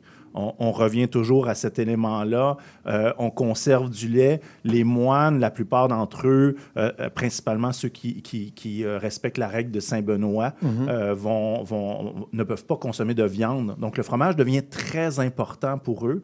Et sans vouloir nécessairement développer la gastronomie autour du fromage telle qu'on la connaît aujourd'hui, ils vont tout de même améliorer les processus de vieillissement et j'ai envie de dire de conservation. Parce qu'on est toujours dans cet esprit-là où on cherche à conserver le lait Mhm. et on va développer différentes techniques. Puis comme c'est eux qui faisaient également le vin et la bière, ils se sont rendus compte que l'alcool était également une sorte de, de conservateur. En fait, c'est un conservateur et ça va sélectionner finalement les ferments, les, euh, la flore de surface qui va, qui va se développer. Ouais. Donc, avec euh, de l'eau, du sel toujours, hein, c'est pas l'alcool pur comme tel. On va mélanger ces éléments-là ensemble et dépendamment des dosages, on arrive à faire des développements de flore de surface qui sont différents. Donc, ça va amener toutes sortes de techniques et toutes sortes d'arômes finalement qui sont particuliers. Mhm. Euh, donc, euh, Mais Yannick, ça oui. veut dire que l'alcool, bon, selon que ce soit un spiritueux, du vin ou de la bière, il est quand même pas mélangé pendant que le lait est en train, est en train d'être euh, brassé. Euh, non, non. Dans le cas des croûtes lavées et brossées, ce qu'on va faire, c'est qu'on va vraiment avoir une saumure avec un alcool Ah, voilà. intégré euh, à même la saumure, puis on va faire un brossage très, très fréquent en début d'affinage, c'est très important, pour euh, éliminer les moisissures non désirées, parce qu'on a un élément, euh, une masse ou une forme qui est vierge, si vous voulez, complètement blanche, Ouais. et puis là, bien évidemment, la flore locale euh, de la cave ou de, de- de l'environnement proche va tout simplement contaminer, entre guillemets, la surface du produit. Puis c'est- un terrain qui est un terrain de jeu pour les, les, les champignons de toutes sortes euh, qui, qui est favorable. Donc les moines, en fait, euh, euh, derrière le côté conservation, vont dire on va éliminer ces moisissures-là avec un élément qui va permettre d'uniformiser la croûte et en lavant la croûte, se rendre compte qu'ils viennent développer une croûte uniforme, euh, homogène Ouais. et, et- et permettre d'avoir un- une certaine rigueur, un certain standard dans le goût du fromage. Est-ce qu'on sait aujourd'hui par les manuscrits quand les, les premiers moines Ah, mon Dieu. non, ben, je sais pas, ont utilisé de l'alcool Parce qu'aujourd'hui, on sait que ça se fait depuis le XXe siècle, surtout depuis les années Ouais. 50-60. Ouais. Mais est-ce qu'on sait si les, les moines, euh, peut-être pas au Moyen Âge, mais euh, on va dire à la Renaissance, certains, est-ce qu'ils employaient des alcools? On ne sait pas ça. Et il l'employait, mais c'était vraiment le fruit du hasard. tu Ouais, sais. ah, voilà. C'était c'était pas toujours très recherché Ouais. ou très pensé. Ou... Oui, ils ont, ils ont étoffé après ça les méthodes, puis il y en a quelques-uns qui se sont mis à réfléchir. Bon, on met-tu plus de bière, moins de bière, plus de morts de Bourgogne ou moins de, morts de, moins de morts de Bourgogne? Euh, c'est- à la longue, oui. J'avais une question. Allez-y, allez-y. Euh, Est-ce que l'alcool euh, peut sublimer le, le fromage comme l'association quand on boit un Mhm, vin avec mhm. un fromage Est-ce que l'alcool qui se trouve à l'intérieur Bah, vous savez va- quoi C'est une bonne question, parce qu'on Ouais. va, on va y goûter. Ouais. Et, Ah ouais, et vous allez nous le dire. En fait, Ouais. l'alcool vient juste créer une sélection de ferments de surface qui permet d'avoir une caractéristique gustative. Mais, mais c'est, c'est- C'est un ça va pas. C'est un antiseptique. Ça va pas goûter un D'accord. alcool spécifique. Je sais pas si je réponds à la Oui, question. oui, oui, tout à Donc, fait. quand on utilise un mort de Bourgogne ou un mort de Champagne, euh, on va peut-être juste avoir une distinction dans les ferments qui vont se développer. Donc, automatiquement, les deux produits n'auront pas le même goût, mais c'est pas nécessairement associé aux arômes spécifiques du mort de Champagne ou du mort de, de Bourgogne. Puis en plus, j'imagine qu'ils employaient les alcools de leur région. Absolument, ou, ou qui, que, qu'eux-mêmes fabriquaient en quelque sorte. Donc, il y a les croûtes lavées, il y a les croûtes brossées, il y a les fromages qu'on va macérer aussi qu'on va tout simplement tremper dans des mous de raisin. Ouais, Ah pas, ouais. pas Qui longtemps va- alors. qui va- Ben, Si. ça peut être une, Ah ouais? une bonne période, Des absolument. chèvres, des petits crottins tout, tout secs, là, vous pouvez laisser ça dans la grappa, c'est super bon. Puis, euh, Donc, des- des on conserve- Ça, c'est l'intervention de Simon, parce que je le connais, Simon. Je suis certain qu'il fait ses expériences chez lui dans sa cuisine. Non, C'est pas une cuisine, euh, c'est un laboratoire. C'est pas, pas juste moi. mais mais oui, ben, en fait, c'était aussi une méthode de conservation. Quand tu n'as pas le système réfrigéré, l'alcool, la Oui, macération ben oui. dans l'alcool, à ce moment-là, peu importe qu'il fasse 32 degrés, euh, tout va bien. Puis le produit, évidemment, va, va, va s'étoffer, va gagner en, en qualité aromatique, et puis ça va nous amener sur un autre produit qui est complètement différent de celui qui ne l'est pas. Après ça, on a aussi euh, les cahiers qu'on va aromatiser, c'est-à-dire qu'on va mélanger euh, des, des, des, des- cahiers avec des, des, euh, des alcools, des bières qui vont teinter, comme le cheddar à la Guinness ici, où on fait un mélange de cahiers qui est teinté avec le... le- Moi, j'ai offert d'abord le, c'est- le Bella Vita, hein, ça que vous avez apporté. ça c'est macéré. Là, on a, ah, là, là, là, les questions vont y aller. Ouais, ouais, non, parce que j'ai offert ça à, au- au- à nos Français. Je suis certain qu'ils en ont jamais, dé- dé- Jamais. dégusté. C'est- un fromage américain. c'est américain. On pense que c'est italien, mais en Ouais. fait, c'est Ah les ouais. Américains Parce qui que ont fait c'est des Italiens installés euh, dans le bon, hein? Wisconsin. C'est Sartori. Et ces gens-là ont amené une méthode euh, d'affinage de surface qui est particulière. Alors ici, bon, on peut, on peut en parler, là, puisque euh, on est déjà dans le plateau. J'ai amené différents styles. Des, des, des croûtes lavées classiques, des croûtes brossées, des pâtes un peu plus fermes. J'ai amené des cahiers qui sont euh, teintés, si vous voulez, euh, avec des, des- alcools. Puis j'ai amené aussi des fromages qui sont macérés. Donc, celui que vous dégustez en ce moment, qui est le Bella Vitano, on- vous allez aux États-Unis, si vous arrivez devant un comptoir de Bella Vitano, Ouais. il y en a, je vais m'avancer, une vingtaine de variétés, parce qu'en fait, c'est toujours la même base. Donc, un fromage à pâte pressée euh, qu'on vient emballer sous vide et qui va euh, maturer à des températures un petit peu plus élevées pour accélérer sa maturation puis sa cristallisation aussi. hein. On sent le craquant. Donc, il y a ce côté moelleux, craquant, friable, mais assez qui vient tapisser le palais. Puis ici, on vient juste le teinter avec une macération dans l'alcool. Cette macération-là est accentuée parce qu'on vient l'emballer sous vide avec l'alcool, la teinte qu'on vient euh, mais ça donne lui pas apporter. goût Pour pas qu'il y ait aussi. d'évaporation, On est- Pour peut-être. pas qu'il y ait d'évaporation, pour Euh, colorer la croûte euh, de façon Mais on est quand même dans le marketing américain. Là. Ouais. Hein? Parce Mais que j'en- j'en ça vois- reste un produit. J'en- vois les Bella Vita, à chaque fois ils disent là c'est du merlot, des machins. Je fais, eh, ça, Ben oui. ça, ça goûte Ben non, rien. Ça goûte rien. Ça- mais, mais par Ben, contre, ça- le fromage, rien. Le fromage Oui, est le fromage excellent. est délicieux. Oui, mais après ça, on vient créer différentes teintes, puis ça fait juste repousser euh, un, un nouvel achat. Bah, On puis vous- ça permet aussi de Ouais. les distinguer. Absolument. En, en même temps sur un Absolument. étal. Absolument. Non, parce que Donc, je trouve que c'est très très bien. On peut se moquer. Mais c'est quoi? C'est californien ou c'est la côte est? À Wisco- à Wisconsin. Ah, Wisconsin, Ouais, d'accord. ah, Voilà. C'est probablement une des plus grandes euh, régions euh, en production de lait, transformation des laits euh, sur le territoire là, américain. Ok, Le- alors maintenant, Le Vermont, le Yannick, Wisconsin. on passe. The on- on- Dairy State sur le On a fait Absolument. complètement l'inverse. On aurait dû commencer par le langre, parce que là, je reconnais Non, ça va, ça va, ça va. quand même correct. Oui, oui, oui, oui, ça va. Alors là, là le, le marbré, on le connaît bien au Québec parce que bon, ça aussi, je pense que c'est un cheddar à la bière. Là, on est sur un produit irlandais, donc on est sur un cheddar classique. Évidemment, ils ont voulu faire un mariage avec le produit euh, euh, anglais euh, classique de Dublin. Et autour, c'est pas du chocolat, qui est hein, le- Non, non, non, c'est de la cire. C'est de la donc, en fait, c'est une méthode d'emballage. hein, je reviens toujours là-dessus. la, la Merci. cire fait office d'emballage et euh, c'est pas juste pour décorer, c'est pas juste pour faire beau. On est vraiment sur un produit affiné dans la masse. Donc, il n'y a pas de développement de croûte de surface. Euh, on ne vient pas euh, travailler les produits en affinage de surface. Donc, comme vous allez le constater, ça reste assez lactique, ça reste assez délicat. Est-ce que vous êtes capable de percevoir la bière? Je ne suis pas sûr. C'est quoi C'est une bière noire? C'est quoi? On sait pas? Oui, c'est une bière noire, c'est la Guinness. Ah, oui, d'accord. Ah, ouais. Ah, ça veut dire qu'ils vendent Guinness à côté? Et est-ce qu'il peut y Ben, avoir un petit si- côté. si- euh, S'ils ont le droit de porter le nom, là, il y a une question de, de, de, de De droit. trademark, là, de droit. Ouais. Donc, il y en a qui vont prendre la bière noire, il y en a qui vont dire la Guinness. Sincèrement, à l'aveugle, on pourrait pas. hein. On pourrait pas. Là, on se dit, ah ouais, quand Ouais. même. Ben, le visuel vient influencer. On est complètement influencé. Complètement. Parce qu'à l'aveugle, vous mangez ça comme ça, vous allez dire c'est un cheddar doux, un cheddar. Mais il y a même euh, un petit côté noix. Peut-être, Moi, j'ai un- peut-être. Un côté noix de Grenoble Ouais. en, en bouche. Faut pas manger la cire, Guénaël. Non, mais non. Et c'est pas du chocolat, je le dis. Je le dis aux enfants. Ça, a- ça a vraiment la couleur. On, Ah oui, on on dirait tromper, hein. vraiment euh, un morceau de chocolat. Mais bon, l'œil, le visuel de ce fromage-là est tout à fait réussi. Ça attire l'œil dans les comptoirs. Les gens sont curieux. Ils veulent l'avoir sur le plateau. Ça amène, ça amène une diversité, ça amène une curiosité, ça amène le côté un peu particulier dans un plateau. Bon, alors moi j'ai une question technique quand Ouais. même. Parce que oui, c'est marbré, mais c'est particulièrement bien marbré, bien Ouais. fait, équilibré. On fait deux, deux bassins de cahiers. Ouais. Un cahier qu'on va colorer, puis un cahier qu'on va pas colorer.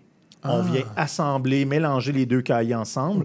On vient les presser et on obtient ce type de marbré-là tout à fait euh, euh, veiné là, euh, parfaitement. là. Et c'est-à-dire, quand, quand vous dites on fait deux batchs, Ouais. ils mettent carrément la, la- la bière dans. Dans- dans- dans- moi, oui, en fait, c'est un concentré de bière, là, euh, une espèce de mou. Là. Ils peuvent mettre des colorants aussi, j'imagine. Ouais, pour, ça aide un euh, peu. Parce que généralement, ça, ça, ça va vite On a quand même en finale le côté un peu, la, légère amertume Ouais. d'avoine brûlée. Là. OK. Mhm. Tout à fait, oui. Donc, euh, ça reste un classique. euh, Pas génial, j'ai fait les tests. euh, Mais on avec, se resserre euh, quand parce même. parce qu'il- ah bah oui, non mais on se resserre. Tu vois, je peux pas en proposer à, à- à notre ami Noël parce que je sais que lui il ne mange pas de fromage. Bonjour Noël. Bonjour, ça va Ouais, bien qui, qui, comme d'habitude est rentré comme une petite souris dans le studio. Voilà. Je vous propose pas de fromage. Discrète souris, c'est comme ça qu'on m'appelle. C'est ça. qui, qui sera avec son Ça en fait invi- plus pour qui les gens avec son invité Voilà, non, dans désolé, je suis, je suis peut-être un peu de mozzarella, mais je suis pas capable. Moi je suis en train de nourrir les Français là. Voilà. Si on va sur les deux autres produits, euh, des produits beaucoup plus classiques, beaucoup plus traditionnels, probablement des produits qui ont influencé aussi l'industrie fromagère. Je prends euh, la tome, la petite ici, pas pâte semi-ferme.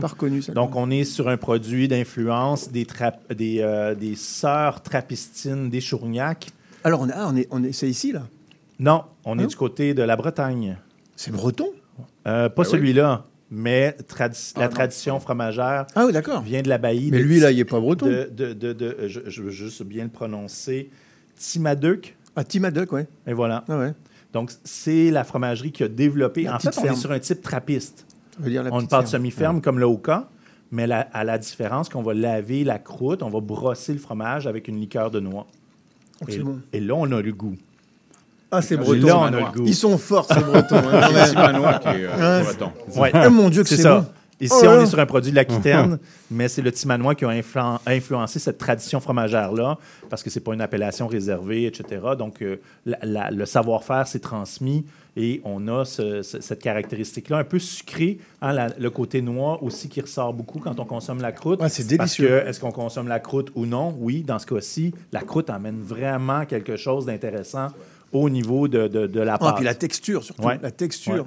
Ouais. C'est à la fois tendre, fondant, mais Ouais, pas. ouais. C'est pas lourd, c'est pas excessif. C'est un, un produit extraordinaire. c'est Un délicieux. produit chez vous, ça. Ah, mais- Et euh, j'irai pas avec le sauterne, mais euh, Ah. mais le sauterne, euh, on, a, hein? on a fait On- le test avec André. Dubourdieu. Le, le sauterne avec le, le Bella Vita, ça, ça se faisait bien. hein. Bref. Bon, on en a plus, mais c'est pas grave. Il n'y a, plus de sauterne, mais c'est pas grave. Donc, un produit à découvrir, là, cet homme euh, à croûte euh, la brossée, j'ai envie de dire, avec la liqueur de noix. Ça, ça amène vraiment euh, un caractère qui est particulier dans ce cas-ci. Est-ce que vous savez s'il y a eu des essais euh, non concluants en, en matière d'association d'alcool avec le fromage? Est-ce qu'il y a des, des Eh, marques qui ont abandonné non? Je ne pourrais pas dire. Je pourrais pas dire. Je Parce qu'il y a quand même des, des alcools qui se prêtent mieux à, à- à des, des combinaisons euh, comme ça. Probablement des alcools qui se prêtent pas du tout, là aussi. En là. plus, oui. Euh, Mais la bière, entre autres, on pense à des fromages comme, euh, comme le chimay. Le Ouais. fromage de chimay. Ouais, c'est- Euh, parce qu'ils font la bière en même temps. Euh, cons, L'usine est en face de la fromagerie en voilà. Belgique. Vous avez les deux. Vous allez d'un côté, vous allez traverser la rue, vous êtes de- à la fromagerie. Alors, Euh, je vais vous raconter une anecdote. allez-y. Avec du cidre aussi. On, on a un peu de temps. Euh, J'ai fait une retraite à Chimay, OK. mais très très jeune. J'avais 16 ans. Imagine, c'est quand même jeune. Quand on est arrivé là, je vous le jure, il n'y avait pas d'eau. Sur la- les tables avec les, les- les moines, il n'y avait que les bières de Chimay. Et c'était les bouteilles, les grosses bouteilles de 75 centilitres. Je ne sais pas si vous voyez leur forme. Ah. Il y avait ce qu'on appelle la Chimay blanche, la bleue, la Ouais, rouge, ouais. peut-être la noire. Ouais. On distingue comme ça. Ça a été mes premières cuites. à, à Chimay Ben, même. J'aimerais ça enchérir sur ce que tu viens de dire, Guénaël. Alors, j'ai une visite euh, qui est programmée à Chimay pour, euh, pour se rendre. Euh, on est un petit peu d'avance. Je suis avec un, co- un- un ami qui est dans le nord de la France. Donc, on, on- on- on se rend là-bas. Il y a une auberge juste un petit peu avant Chimay, juste un, un peu avant l'abbaye. On décide d'arrêter. On a une heure, deux heures d'avance. Puis, on se dit, ben, on va déguster les bières. En attendant, on ne s'est jamais rendu à l'abbaye. J'ai raté. C'est la seule fois dans ma vie que j'ai raté un rendez-vous avec un fromager. Puis le lendemain, on s'est excusé, puis on l'a appelé. On n'a jamais été capable de se rendre. À cause On a- de la bière, Ben ouais, on que- avait dégusté toutes les bières. euh, à l'auberge, ils nous faisaient déguster toutes les bières. Et puis en euh, plus, euh, il y a on- y l'Orval. c'est ce qu'on appelle les, bières d'abbaye. Il y en a plus tant ouais. que ça. Des bières d'abbaye, je crois qu'il n'y en a plus que 5 ou 6. C'est comme les fromages. Au niveau monastique, on n'en a que 13 qui sont vraiment homologués Officiels? monastiques. Oui, absolument. Le Qui- chimé, c'en est un. Le chimé, c'en est plus. un. Ah non. Non. Pourtant, non. ça existe, le fromage chimé. Absolument, mais ça a été racheté, c'est maintenant euh, utilisé par, euh, par des groupes laitiers. Le dernier fromage, qui n'est pas le moindre, ici, on est euh, au village de Langres. Là, on est sur une appellation d'origine protégée. Absolument, une appellation d'origine protégée. Évidemment, on connaît beaucoup les poisses au Mar de Bourgogne. Le Langres est toujours un petit peu dans l'ombre de au Mar de Bourgogne, mais il en demeure pas moins qu'on est sur un grand fromage. La grande particularité, évidemment, au niveau visuel, c'est que le cahier est déposé. On a un égouttage qu'on appelle spontané, c'est-à-dire qu'on va retenir un petit peu l'eau dans le cahier et il, il va, étant donné qu'on ne retourne pas le fromage dans son moule, le cahier va tout simplement créer une forme Ah, euh, c'était ma question. affaissée au centre. Parce Absolument. chaque fois, j'avais posé comme question, on dit, les auditeurs ne le voient pas, le fromage, c'est un fromage avec une croûte qui ressemble à un cerveau.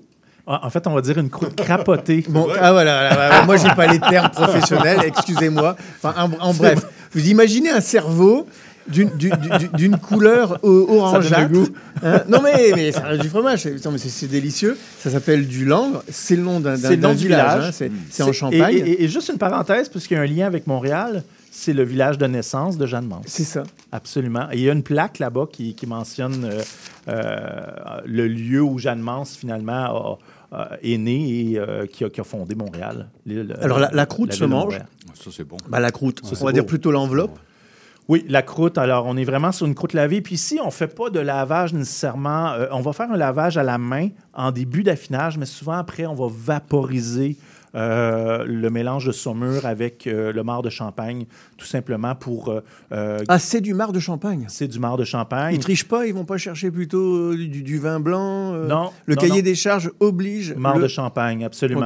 Et, et la coloration va se développer au fur et à mesure que l'affinage va se prolonger. Et c'est souvent ça qui distingue un produit traditionnel d'un produit, puis je dénigre pas le produit industriel, mais le produit industriel n'aura pas le temps d'atteindre cette couleur-là en termes d'affinage. Donc, ils vont colorer la surface orangée, alors qu'ici, on a vraiment une teinte qui est naturelle, développée par l'affinage, par la, la- la- le temps d'affinage. Le langre, donc, quand on achète. Parce que là, il, il m'apparaît jeune quand même, même s'il est affaissé. Le, Ben, le le langre- cœur, le cœur est encore un peu Oui, crayeux. mais c'est important que le langre soit sélectionné comme ça. En fait, c'est un cahier qui, qui est un peu plus acide que les poissons morts de Bourgogne, par Ouais. exemple. Donc, il ne faut pas attendre que le langre soit affiné jusqu'au cœur, parce que souvent, il est trop avancé quand il est affiné jusqu'au Donc, cœur. ça devient ammoniaqué? Ça devient ammoniaqué. La croûte picote. lavée développe l'ammoniac là, de, de façon naturelle, mais là, il faut, faut savoir le doser dans le, le niveau d'affinage. Puis euh, euh, le langue, il faut le choisir légèrement crayeux au centre. C'est vrai. Ben, je pense qu'il est à son meilleur. On peut On pas a- le savoir. À moins de l'ouvrir, mais euh, le, le- le consommateur, comment Faut faites demander. Ah, voilà. mais tout le monde n'a pas la chance d'avoir un Yannick Cachin. euh, Il faut demander. demander. Mais parce Ben, que. Je pense que par la couleur, le consommateur peut discerner Ah, le c'est- langue qui est un petit peu trop affiné. Ouais, le de consommateur qui aime bien le fromage, parce que moi, Ouais. excusez-moi, mais cette couleur-là, Ouais. elle fait peur. Ah, déjà? Bah, quand même. Ah bah oui, parce que les gens vont confondre, ils vont dire, euh, je euh, ils vont dire bon oui, c'est une croûte euh, euh, lavée ou peu Ouais. importe, ou même, ou même fleurie. On va plutôt comparer ça avec le, le camembert. Les camemberts qui commencent à être grisonnants, jaunâtres. On se dit mince, euh, celui-là, il vient tout seul Ça, à ça nous. veut dire qu'il y a encore beaucoup, beaucoup d'éducation oui. à faire. Ben, Mais c'est moi, pas je pire que le chi- la couleur du cheese whiz, tant qu'à moi. là. Ah oui, ça c'est vrai. Ah, mais mais eh, c'est c'est vrai. Euh, vous avez raison, Simon. C'est exactement la couleur du cheese whiz. Absolument. Sauf que c'est un cerveau. Donc, donc, donc ça fait peur. Toi, je te prends pas au comptoir, Guénaël. C'est- pas bon du tout comme Mais non, descriptif. mais si, mais non, quand C'est par- c'est- c'est des parlant. meilleurs fromages. Non, mais c'est super bon.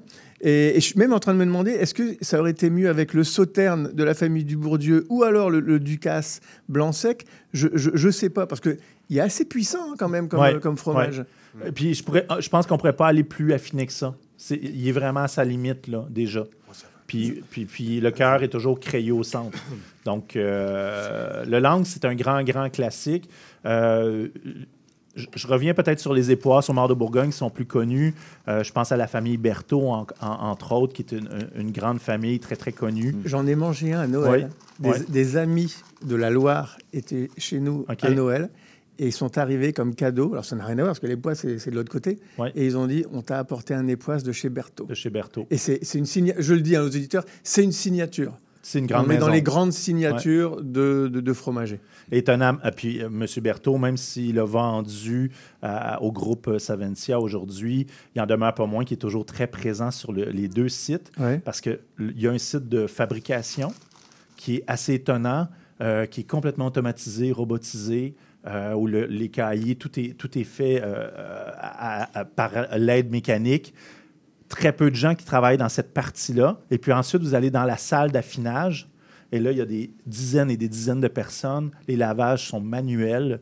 Chaque meule de 200 grammes est frotté à la main. C'est absolument délirant. On, on en vend du, du Berthaud ici? Oui, Vous absolument. en faites venir? Oui, on a deux maisons dans nos fromageries euh, qui sont euh, soit Germain, euh, soit Berthaud. C'est les deux maisons que- que- qui, ont, qui ont- qui ont une belle qualité de produit qu'on fait venir euh, par avion essentiellement. En général, le- les poisses et le, le langre Oui. qui arrive ici, il, il est prêt à manger. Là. Vous, Oui. On l'attend pas trois semaines. Non, il ne faut pas le- attendre trois semaines. Même si on fait de l'avion, le produit a déjà un, un beau niveau d'affinage. Euh, c'est souvent prêt à consommer dans les sept jours. Donc, nous, on ne poursuit pas l'affinage de ces produits-là, sont déjà presque à point. Puis, on fait de l'avion justement pour avoir une certaine qualité là, euh, euh, à l'import. Parce que si on faisait du bateau, on perdrait presque 14, 15, 16 jours euh, juste en transport, ce qui est Donc, il faut très retenir que tout ce qui est euh, fleuri, lavé, vous consommez dès l'achat, en gros. Ouais. Par contre, dès Ouais. qu'on est dans une enveloppe de cire. Ah, là, vous avez du temps. Là, ben alors justement, on a du temps. On a combien de temps? Ben, des produits, euh, en, fait, en fait, des produits à pâte ferme, euh, vous avez, euh, dans une fromagerie à la coupe, euh, je pense que vous avez 20 jours facilement ou qualitativement, vous avez tout le potentiel du produit. Mhm. Après ça, c'est sûr que le produit va avoir souffert d'une entrée-sortie du frigo, température pièce 2-3 heures, frigo, température pièce. À un moment donné, le fromage, je ne sais plus euh, sur quel pied danser. Ouais. Donc, euh, les produits vont avoir tendance à, à évoluer plus rapidement. Puis c'est là, je pense, je dis toujours, travailler des versions en cuisine. Faites-vous plaisir.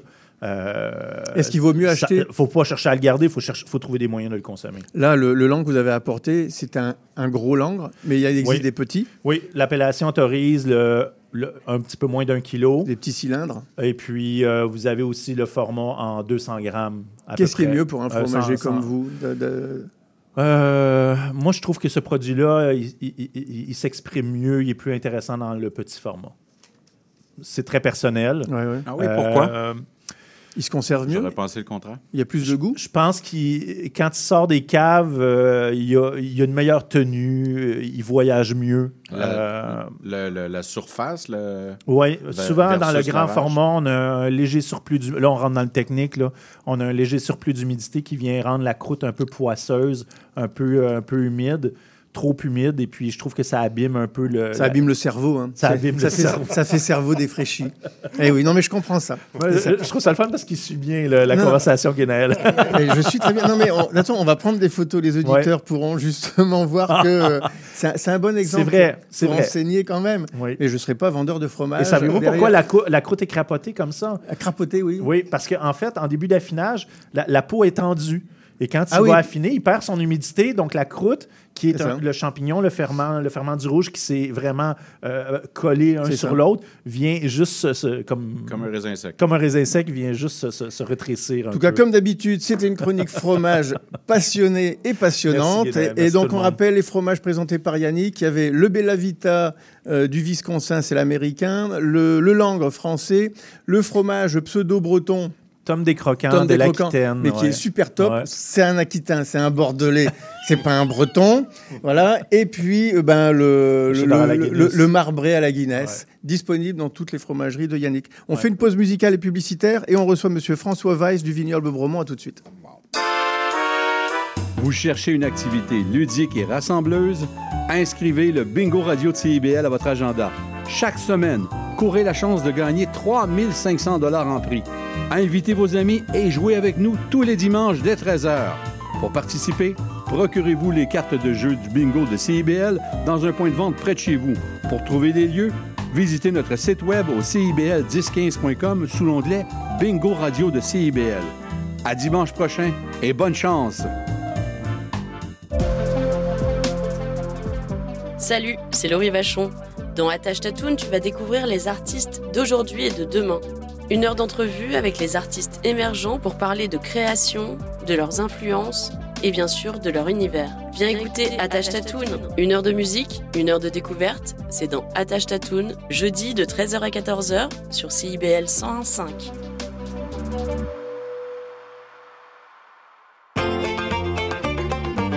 Chaque dimanche dès 17h, c'est votre rendez-vous trad qui commence avec l'affaire dans le trad.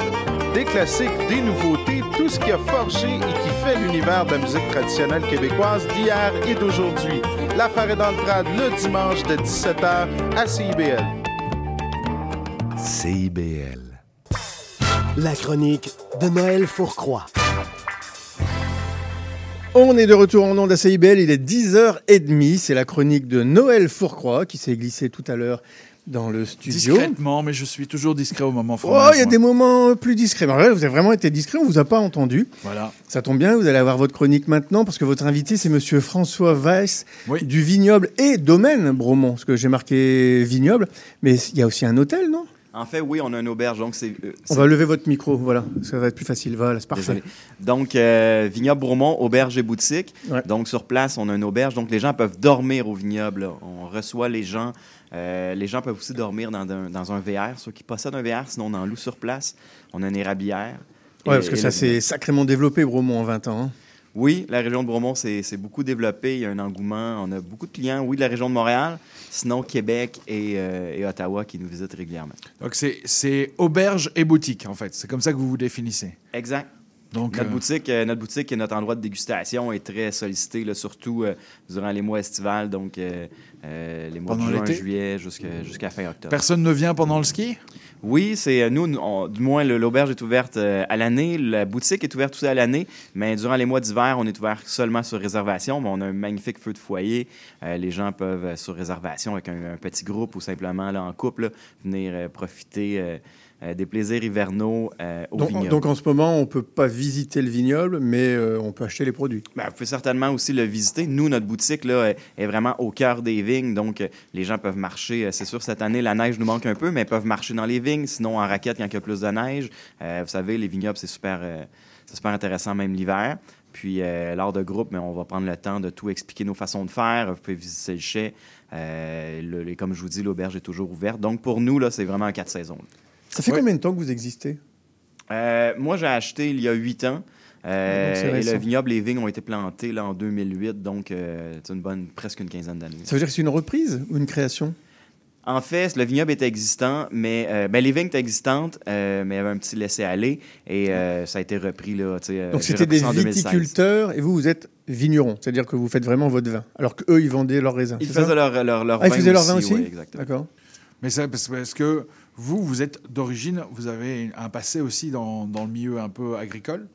Ben, en fait, euh, je suis issu un peu de, de famille agricole, donc euh, puis j'ai étudié en agriculture euh, étant au cégep, euh, mais j'ai fait ma carrière en transport, en transport collectif, euh, transport de passagers. Euh, et en, en 2015, euh, j'ai quitté l'entreprise, puis étant bien impliqué dans la région de Bromont, on avait beaucoup développé dans ce coin-là. Euh, et là, le- le- les gens du, du CLD me disent Écoute, François, ça te tente-tu d'investir dans un vignoble? Ma première réponse a été Êtes-vous malade? Puis, euh, Ah ben voilà une réponse saine. Pour une Euh, fois, en quelqu'un qui a une bonne réponse. En fait, pour moi, avoir un vignoble, ça prenait des gens fortunés, plus, plus âgés, peut-être pré-retraités. Moi, j'étais. Oui, mais enfin, les, les cépages étaient déjà là, la cuverie était peut-être déjà là aussi? Euh, en fait, oui, la cuverie était là. Bon, donc, il y avait déjà, euh, mais pas c'était- mal de choses. C'était vraiment euh, un balbutiement. Euh, Ouais. Le tracteur passait pas dans les vignes, il n'y avait pas d'arroseuse, pas de pressoir, Ouais. pas d'égrappoir. Donc, on, on, on est Oui, parti parce qu'il y a quand même quelques zéro, là. vignes. On parle de 20 000 vignes, je pense. Oui, maintenant, on est un peu plus de 20 000 vignes. Là, donc, euh, Donc ça, sans tracteur, ça fait du sport quand même. voilà, non, non, on, euh, là. en, en hectares, ça fait combien? Euh, C'est un 5 hectares de vignes. Ah ouais, Ouais. Mais pas d'un seul tenant, si? D'un seul tenant. Ben, euh, C'est-à-dire qu'elles sont éparses euh, autour de Bromont ou bien Non, c'est non, ils une sont seule, dans la euh, même, sur la même terre, sur le Ah, même c'est lot. bien, ça. Oui. Oui, oui, c'est Ah ouais. mais c'est un endroit qui. Moi, je suis passé. C'est vraiment un endroit vraiment très bucolique. Vous êtes où C'est où à Bromont? Alors, c'est un peu planqué. C'est sûr, oui. non, c'est vrai. Nous, pas- on est sur un, sur un chemin de terre, donc on est à l'écart des, des grandes voies de Bon, on circulation. sort, si je me souviens bien, c'est la 78 74. c'est la sortie 74, oui, précédente. je connais un peu quand même. hein, Celle vers Coangsville. Ah, c'est on- celle qui est avant alors. vers Coangsville, vers Sutton. Ouais. Et juste avant d'arriver à Coangsville, on va prendre un petit chemin de, de- de côté pour arriver sur le chemin nord. Donc, euh, nous, on est vraiment là, parallèle à Pierre-Laporte. C'est pas est- du côté de l'ancien centre hippique euh, de- de- des JO C'est de l'autre côté. C'est ça. Donc, on est vraiment très proche. là. Le Balnéa Spa, euh, le centre Ah, équestre voilà. de Bromont, le centre olympique, là, on est environ là, à 3-4 minutes. Oui, et puis c'est ce qui est, ce qui est intéressant, c'est que vous êtes un petit peu plus en hauteur par rapport au reste, ce qui vous donne un petit peu de drainage, ce qui vous donne un peu des avantages. Oui, un peu. Puis pour la lutte contre le gel, on sait que Exactement. c'est- c'est vraiment euh, notre, notre grand combat. Puis ça donne une super vue de la terrasse pour les gens qui, viennent déguster nos vins. On, surplombe un peu les vignes, donc c'est super beau. Ah non, tout à fait. Et donc là, on goûte le blanc. Euh, Qu'est-ce que vous en pensez, Ganaël Je, re- je reconnais le Québec, ça va, c'est- bien fait. Les, les cépages, on est sur un assemblage ou euh, on deux- est deux- Frontenac, deux- on- Frontenac blanc et Frontenac gris qui est décoloré. Euh, moi, je dis toujours, c'est notre classique. C'est un gros vendeur chez nous. Tu sais, on répond aux attentes. Quand les gens veulent un blanc, ils s'attendent à un vin qui Y a est pas de frais, bois là-dessus, qui est hein. acier Il y a pas de inoxydable. bois, Ouais, c'est ça. voilà. Ouais. Nous, on fait des vins. là, tous nos vins sont en acier inoxydable. Euh, on aime que les, les vins soient expressifs, que toutes les saveurs soient là. Et on laisse les, les- les saisons nous apporter des saveurs, une à une, qui vont être différentes peut-être d'une année à l'autre. Ouais. Mais on veut les, les- les saveurs qui vont être vraiment brutes en bouteille. Mais vous, vous êtes le, le- le régisseur. Est-ce que vous faites intervenir un œnologue conseil? Oui, je travaille avec euh, Jérémy Daudeville, Qu'on qui, est, connaît bien, d'accord. qui, est, qui est- qui est mon onologue depuis le tout début. Euh, donc, c'est vraiment un partenariat de longue date, une, une belle confiance que j'ai établie. Euh, mais qui va sinon, passer à l'émission dans pas longtemps. Oui. Je vous le dis. Chic type, connaît bien, connaît bien son aventure. Euh, on fait chacun, euh, par contre, Jérémy peut avoir quelques clients, mais chacun fait les vins de la façon qu'il Oui. le souhaite et on sort des produits quand même différents d'une place à l'autre. Mais je suis content que vous dites qu'on reconnaît le, le terroir du Québec, car euh, c'est ce qui ressort de- des- des vins ici, la fraîcheur de nos blancs. C'est des choses qu'on ne se trompe pas. Bientôt, on passera au rosé. Euh, le rosé, c'est un produit qui est fétiche chez nous, euh, qui est vraiment là. faut oublier tout ce qu'on peut connaître ou s'attendre d'un rosé. Je dis souvent à la blague, ça ressemble autant à un rosé qu'une Coors Light ressemble à une microbrasserie. Donc, on est vraiment dans les saveurs, Ouais. euh, dans des goûts vraiment différents. On est plus foncé aussi dans une couleur. Mais là, là, on est sur du quoi? Frontenac noir euh, en, en adjonction ou a- pas du tout? On- nous, dans les, les cépages qui ont été implantés là, en 2008-2009 chez nous, il y a du Frontenac noir, du Frontenac blanc, du Marquette. Frontenac gris et du Marquette. Donc, dans le rosé, je suis obligé de vous dire, les quatre s'y retrouvent. Mhm. Euh, côté couleur, on va y rajouter du rouge euh, pour y donner un Parce petit que peu c'est une belle couleur prononcée tonus. quand même. hein. C'est un beau ça- rosé. hein. croix et- À, cer- à certains Parfait. endroits, dans certaines régions, on pourrait dire que c'est un rouge pâle. Ouais, c'est vraiment c'est un, un rosé, un rosé qui appelle le, Soutenu. le manger. Ouais, mais qui, qui, qui va appeler le barbecue. Pour moi, c'est un peu, euh, tu sais, c'est on peut manger avec ce rosé-là. Voilà, c'est pas gênant d'arriver et, et de sortir une viande pendant qu'on a commencé le, le cocktail avec le rosé. Euh, Vous l'appelez la première fois parce que c'est la première fois que vous avez fait du rosé en 21 En, en fait, non. On a, on a commencé le rosé en 2017. C'était la première fois que l'on faisait Ouais. un rosé. Euh, J'aime me dire que c'est la première fois qu'on peut toujours revivre. C'est souvent Ah, le premier vin, Mais- un mais rosé. donc, votre rosé s'appelle la première fois. Il a été enregistré en tant que tel, d'accord. Ok, très bien. Vignoble je- je décris les bouteilles. On va les prendre en photo, bien entendu, mais je les décris aux auditeurs. Donc, c'est l'étiquette, c'est écrit VVV, Vignoble Bromont Winery. Euh, de l'anglais parce que vous n'êtes pas loin des lignes et que vous en vendez peut-être de l'autre côté? Non, euh, on est simplement, on reste, on demeure au, au Canada. C'est simplement des ventes québécoises. Ouais. Par contre, on, on est dans une région anglophone, c'est les cantons de l'Est. Ah oui. Puis, euh, donc, on, on est une région qui accueille beaucoup aussi d'Américains qui vont venir visiter. là. Et donc, vous avez une partie sirop d'érable. Vous avez euh, d'autres produits du terroir ou c'est euh, parce Non, on se limite vraiment là, à notre production de vin, qui est notre principale production, et l'érablière là, qui, est, qui est au printemps. Là, on a une érablière de, vraiment de, fait de façon artisanale. Euh, on respecte les valeurs d'antan, donc sur feu de bois, euh, ce qui va donner un goût riche, un goût onctueux, caramélisé au, au sirop d'érable. On va voir la, la différence. D'ailleurs, quand vous venez faire la dégustation chez nous des, des vins, vous allez terminer avec un petit dessert. Mais votre sirop érablière, elle est où? Elle est en, juste au At- bas des vignes. attenante? Attenante. Attenante aux vignes? Quand on vient coucher avec notre VR euh, au vignoble, on vient passer une nuit, on est vraiment entre l'érablière et les vignes. D'accord. Et ça, et ça vous amène pas, parce que là, du- donc vous avez une petite forêt, un, un- un boisé à côté Bah oui. des vignes. Est-ce que ça vous amène des petites originalités, euh, euh, des nuisibles, comme on dit euh, Ben, les nuisibles, Ça ça, va? ça dépend de quel côté qu'on se place. Il faut toujours gérer la quantité. Euh, moi, les chevreuils vont passer dans les vignes. C'est pas leur menu principal. Ok. Euh, donc, sais, présentement, on a un hiver qui est moins rigoureuse. Ils toucheront pas aux vignes ou presque pas. Parce qu'ils un- auront assez à manger, etc. Oui, exactement. Par contre, sur des jeunes vignes, euh, on avait un petit peu plus de, de, de, de- combat. et, euh, rogner un peu, parce que là, vous avez besoin de votre masse foliaire. Exact, et on a besoin que la vigne prenne, de- prenne de l'ampleur. Et eux, je ne sais pas si c'est la hauteur, la, la, la tendreté des jeunes plants, Ouais, mais ça. là, ils s'y attendaient, ils s'y attaquaient euh, ardemment. Par contre, euh, donc, on a mis... on a mis un peu d'énergie pour les, les faire fuir un peu, mais on on n'a pas clôturé. On veut garder notre endroit le plus naturel possible, de ne pas nuire un peu à notre environnement. On a la chance de ne pas être trop attaqué non plus par les ratons laveurs l'automne, lorsque Ouais. les raisins sont mûrs. Oui, parce qu'il y en a qui s'arrachent les cheveux, hein, quand même, avec les ratons. Vraiment, parce qu'un raton laveur, là, on a beau mettre des filets sur les vignes contre les oiseaux, mais le, le raton laveur, lui, il est comme un humain. Là. Il, prend, il, prend tout ce qu'il veut, il jette prend tout par il- terre. Il, prend le filet, il tasse, puis il se nourrit ardemment. Vous, vous- vous ne vendez qu'en épicerie, vous n'êtes pas en SAQ. On est en dépanneur épicerie, on n'est pas encore à la SAC. Ah, pas encore, c'est-à-dire que vous, vous aimeriez y être? Euh, Parce que là, il faut du volume. il il y a quelques années, je vous aurais dit jamais. Maintenant, on y songe. On a plus de volume Ouais. et euh, on pourrait avoir une cuvée là, qui pourrait se retrouver à la SAC là, euh, dans les prochaines années. Ce que vous faites en, en tout, c'est combien de bouteilles? Présentement, avec 20 000 vignes, entre 20 et 25 000 bouteilles. Ouais. Par contre, c'est une nouvelle production. Donc, des vignes ont été implantées en 2020-2021. Euh, notre production passée jouait plus au- entre euh, huit- 5 et 8 000 vignes. Les ratios, c'est quoi? 5 et 8 000 euh, bouteilles. 70% blanc, 30% rouge c'est... C'est vraiment... euh, nous, on a, notre rosé est vraiment un bon vendeur. Je vous dirais, c'est Ah, ouais. environ séparé au tiers. Un peu plus dans le blanc et dans le rouge, mais euh, de façon assez équitable.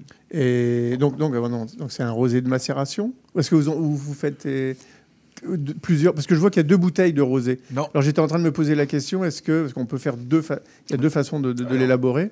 Il y, en a un qui c'est de l'orange. Ah pardon, c'est un vin or- ah bah oui, oh mon Dieu, c'est un vin orange? C'est C'est un vin orange. C'est un vin orange Ça, c'est qui une est- première. qui est vraiment orange, hein, qui, qui- qui tire vers Qui a, le. une belle, qui a une belle couleur, bien que soutenue. Voilà. Euh, c'est une nouveauté pour nous. C'est vraiment notre premier orange. Eh, Euh, c'est bon ça. C'est super C'est bon. très sec. J'ai l'impression qu'on sent que c'est votre patte là qui commence à apparaître. Euh, c'est un peu euh, plus votre bébé. euh. Peut-être. euh, ben, Ah, je en- préfère, je préfère votre orange à votre rosé. Ben, Mais c'est- bon, l'orange, la- bon, c'est différent. Vous allez me dire, c'est pas le même cépage. C'est c'est quel blanc Pas la là-dedans même méthode. En fait, c'est le- c'est les mêmes cépages. C'est les mêmes En cépages? fait, euh, c'est notre, c'est- c'est notre blanc et notre rosé qui s'est retrouvé à macérer vraiment à la façon d'un rouge. Ouais. Euh, donc, beaucoup plus de Frontenac blanc. Euh, en 2021, on a connu une saison... En 2022, on a connu une saison moins importante au niveau de la récolte des raisins et on a choisi de faire un orange à ce moment-là, euh, n'ayant pas la quantité pour faire euh, un blanc. euh, Il y a eu un peu de fût là-dessus ou pas?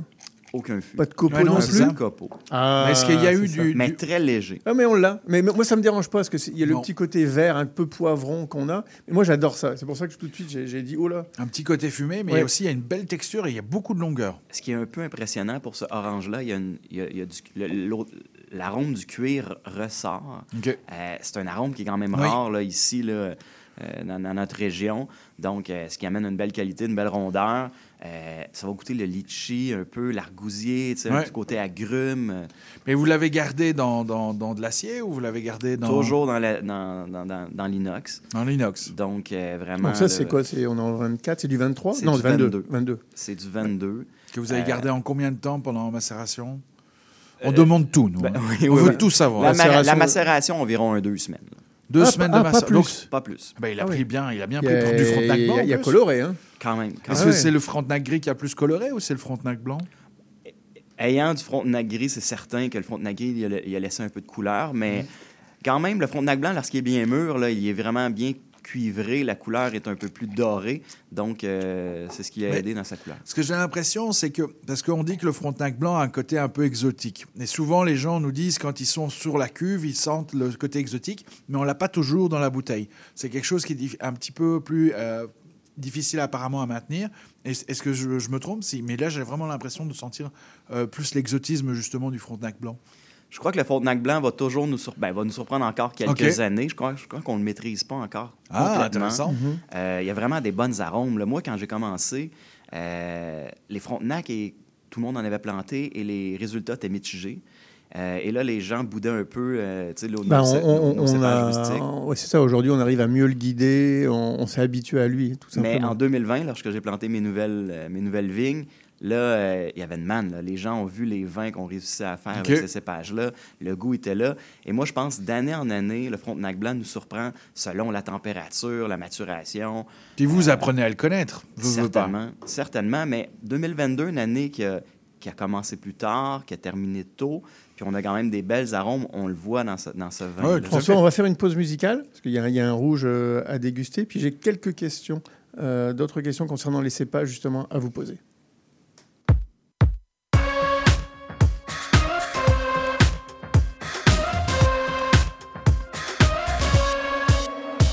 On aura beau me dire, pour être bien, faut beaucoup d'argent. Et sourire, il y a pire, même si c'est noir dans le dedans. Faire du sport, ne pas grossir, être jolie, évidemment. Une estime de soi brûlante.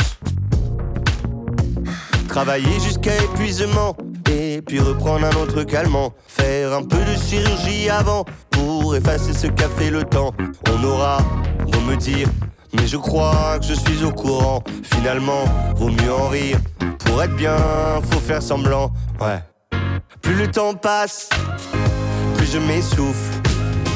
Plus le temps trace, plus je découvre. J'ai qu'un but dans la vie, c'est d'être bien avec moi-même. D'être bien avec moi-même, d'être bien. Des sacrifices j'en ai fait, les hommes politiques je connais. Au secours, j'ai même pris la boîte entière jusqu'à plus voir des faits. Tous les amis j'ai appelés, eux se sont déjà sauvés. Ils ont quitté la capitale. Pour ceux qui dansent pieds nus sur du béton brûlant. Puis moi je suis resté sur ce même divan. Ouais.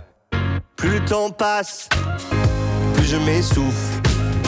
Plus le temps trace, je découvre. J'ai qu'un but dans la vie, c'est d'être bien avec moi-même. D'être bien avec moi-même, d'être bien.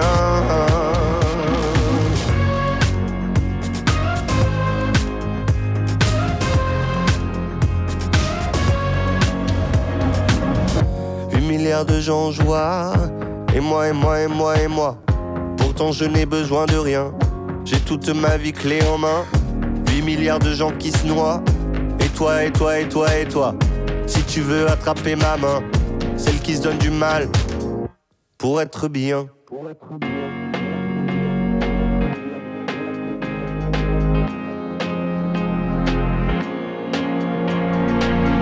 Plus le temps passe, plus je m'essouffle.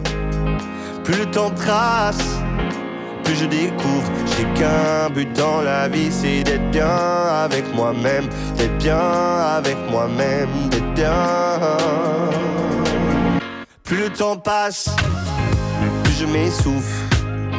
Plus le temps trace, plus je découvre. J'ai qu'un but dans la vie, c'est d'être bien avec moi-même. D'être bien avec moi-même, d'être bien. D'être bien avec moi-même, d'être bien avec moi-même, bien avec moi-même, d'être bien avec moi-même. J'ai qu'un but dans la vie, c'est d'être bien avec moi-même, d'être bien avec moi-même, d'être bien.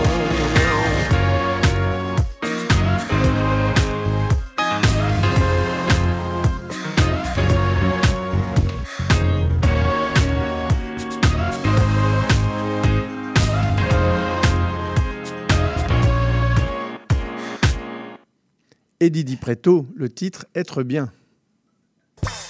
La chronique de Noël Fourcroy. L'invité de Noël Fourcroy, c'est Monsieur François Weiss, j'espère que je le dis bien, euh, du vignoble Bromont. François Weiss, c'est d'origine flamande? Vous êtes, euh, vous êtes- je ne peux rien vous cacher. Effectivement, mes ancêtres sont d'origine belge. Ah, c'est ça. Ah, bah, il y, a- il y a un lien là. euh, Monsieur Fourcroy est belge. Ah oui, je Jusqu'à preuve du contraire. Euh, Qué- Québécois, enfin canadien aussi, hein, quand même, ça. depuis. Mais euh, ouais, j'ai né à Bruxelles. Ben, en fait, c'est mon arrière-grand-père qui est arrivé ici. Donc, euh, ça fait plusieurs années. Je suis né euh, dans la région de Joliette. Euh. J'ai un accent, qu'on, un accent très Oui, vous n'avez pas un peut accent pas bruxellois. oui. On aurait reconnu. Ah non. Bravo, vous avez l'œil. Vous reconnaissez bien. euh, L'oreille. Déjà que vous nous avez parlé de vos exploits belges, en Belgique, justement. Comment ça? Bah, euh, je, je- je vous rappelle que pendant les fromages, vous nous avez parlé de, de La vos chimée. Ah, de chimée Bah D'accord. ouais. Bah, C'était il y a longtemps. euh, c'est- C'était au XXe siècle. Ah là, Il y, a- c'est- il y a- c'était- il y a- il y a prescription. Oui, bah, je vous rassure, dans le pays, ça reste un pays dangereux, je pense, à certains, certains endroits, surtout Euh, les abbayes. j'a-. J'adore la Belgique. J'y ai passé mes vacances l'année dernière. Tout le monde se foutait de moi. Quand j'ai dit je passe mes vacances d'été à Bruxelles en Belgique, tout le monde m'a regardé et dit Bah, Est-ce que vous avez eu du soleil T'es fou, t'es malade Euh, un, un tout petit peu. Ah voilà. Autant qu'en Bretagne. Donc, donc moi, ça me va. Deux fois du soleil par jour. C'est ça. C'est ça, que- c'est tout ce qu'on demande. On n'en a pas eu plus au Québec l'an dernier non plus. Donc, euh, Mais, mais est-ce que, Monsieur Weiss, vous y êtes déjà allé en, en Belgique, justement? Non. Ah non? Pas eu la chance encore. Remonter à la source Peut-être, peut-être. Je suis allé en Europe, je suis allé en France, mais Mhm. malheureusement pas la Belgique. à visiter. C'est c'est un peuple ma- magnifique. C'est- Il y, a des- il y a des gros liens d'ailleurs avec les Québécois. Dans la, la- la façon de penser, la façon d'être, l'accueil, euh, tout, la convivialité. Moi, je vais pas dire le contraire. Non, mais vraiment, vraiment, c'est un pays que j'adore et, et Bruxelles est une ville euh, magnifique. Enfin voilà, j'ai pris euh, deux minutes de trop Il, sur il euh, a votre été bien éduqué, comme on dit. Non, non, non, Chimay, non. grâce à Chimay, il a été très très bien éduqué. on est très fiers de Chimay. Chimay, Orval. Qu'est-ce que vous pensez de ce rouge? Ah, mais non, attends, c'est pas du rouge ça. Euh, Moi, c'est parce que je vous ai mis la bouteille de rouge devant vous. Ah d'accord, c'est ça, mais... Mais il, aime beaucoup je suis- l'orange. je suis encore il, il encore, je il est très amoureux de l'orange. Bah, pr- Présentez-moi le rouge d'ailleurs au niveau des cépages. En fait, le rouge, on va retrouver le Marquette, le Frontenac noir et encore un peu de Frontenac gris. Le Frontenac gris, on a, on a un bon succès. Euh, 2000. Donc vous avez mis du Frontenac gros- euh, gris pardon, dans le rouge. Parce Un qu'on peu. sait que c'est un cépage gris, donc on va dire euh, quand même vachement coloré, mais qui est quand même blanc, qu'on considère comme blanc. Ou orange. qui est quand même coloré. c'est le cépage excellent pour faire du rosé. OK. Mais je veux Euh, dire, c'est un peu comme si ça- mettait du vionnier dans de la- avec de la syrah pour. euh, c'est ça que vous cherchez ou... Peut-être, par contre, moi, c'est vraiment au niveau des, des- des arômes, les arômes fruités, les petits fruits du Québec qui ressortent vraiment du Frontenac gris. Là. Frontenac gris, pour moi, là, ça me rappelle là, les, les fraises des champs, quand, quand les fraises sortent au, au mois de juin, euh, fraises, framboises, bleuets, tout ça là, va, va ressortir du, du Frontenac gris. Et c'est des notes qu'on va retrouver, oui, dans notre blanc, certainement dans notre rosé, mais également un peu là, la framboise qui ressort du rouge. Les, les- les vignes ont quel âge? Les vignes ont 15 ans. Ah, c'est- ah, je pensais qu'elles étaient plus jeunes que ça. Euh, Bah, mais- moi, il y a quand même de la matière. hein, pour, Oui, et on oui, sent oui. le market. Parce que là, on est sur quel millésime? 2020. 20. 2020, qui est un bon millésime pour le market. Ça Là, cette s'appelle année, vous avez peut-être eu plus de problèmes, j'imagine? 2021, on a eu une maladie dans notre market, donc Oh. on n'a pas produit de market en 2021. OK. Euh, 2022, ça va être léger. OK. Euh, 2023 également. Euh, donc, on, on va Problème attendre de gel ou. euh, En fait, on, a cherché, on a fait quelques analyses de bois. On n'a pas trouvé, mais 80-90% de nos vignes, le, le bois est mort. Ah, donc, on a reparti les plants. Les racines étaient là, nos, nos plants sont toujours là, mais tout ce qui était aérien a dû être rebâti. Tout ce canopy, le fameux canopy. Voilà, donc ça a été un défi pour nous. Puis c'est notre cépage, je vous dirais que qu'on travaille le mieux, qu'on avait un, un bon succès depuis le début. Euh, D'ailleurs, on en a replanté en 2020 et 2021 des OK. petits marquettes, donc on, on fait de bons vins. Euh, dans le 2020, euh, on a également un peu de Sainte-Croix qui s'y retrouve, qui va amener un petit côté sec à notre vin, peut-être qui va concilier les gens qui recherchent un peu plus des arômes corsés, quelque chose qui existe pas du tout ou beaucoup moins au Québec. On manque un peu d'ensoleillement.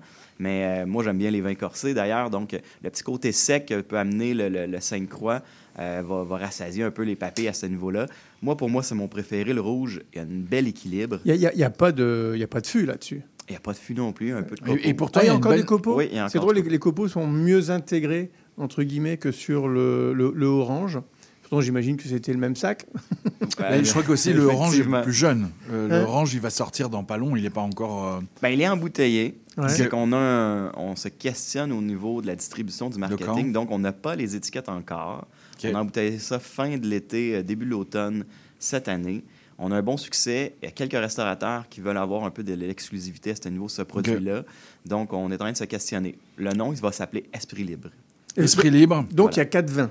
Au- aujourd'hui vignoble Bromont, il y a un blanc, un rosé, un rouge, un orange, c'est ça? Voilà. Il n'y a pas un, un vin style cuvée de prestige, réserve, quelque chose encore. comme ça euh? Pas encore. Notre, notre façon de développer nos vins, c'est vraiment de faire un bon blanc, un bon rouge et un bon rosé à chaque année. Mhm. Il va sortir des produits un peu comme, comme l'orange présentement. On travaille sur un fortifié euh, depuis quelques temps, Ah. un, un fortifié qui serait rosé.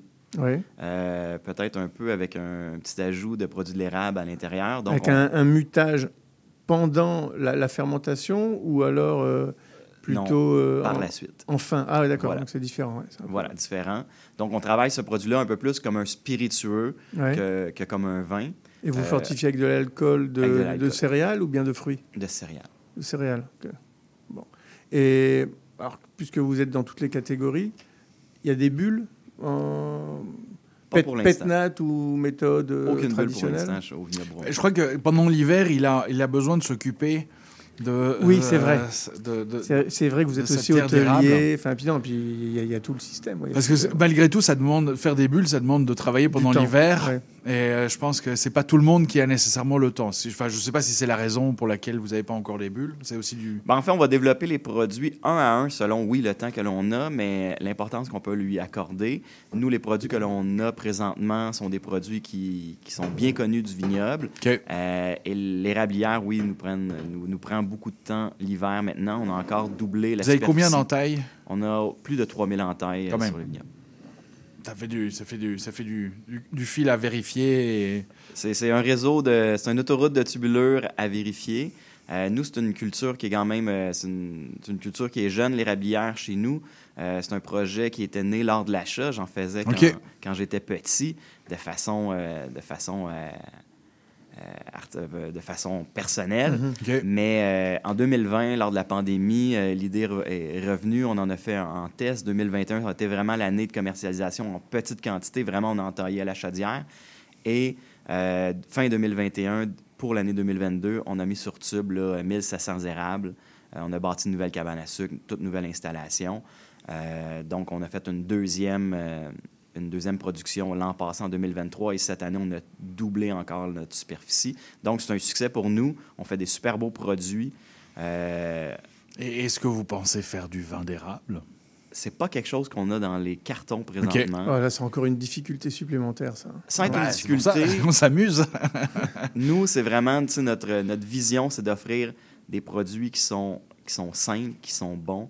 Euh, c'est de faire un bon blanc, un bon rouge, un bon rosé. Donc, on part avec pas ça et maintenant, on va faire un bon sirop. On ça. ajoute un bon sirop d'érable. On veut pas complexifier. C'est pas, c'est pas dans notre mentalité d'entreprise d'offrir plusieurs types de vins et là, de tout complexifier. Euh, Il y a des gens qui le font super bien. Euh, J'ai des bons produits spécialisés qu'on peut référer dans, chez des voisins. Nous, on est vraiment renommés. Quand Vous faites ça prend en une- famille?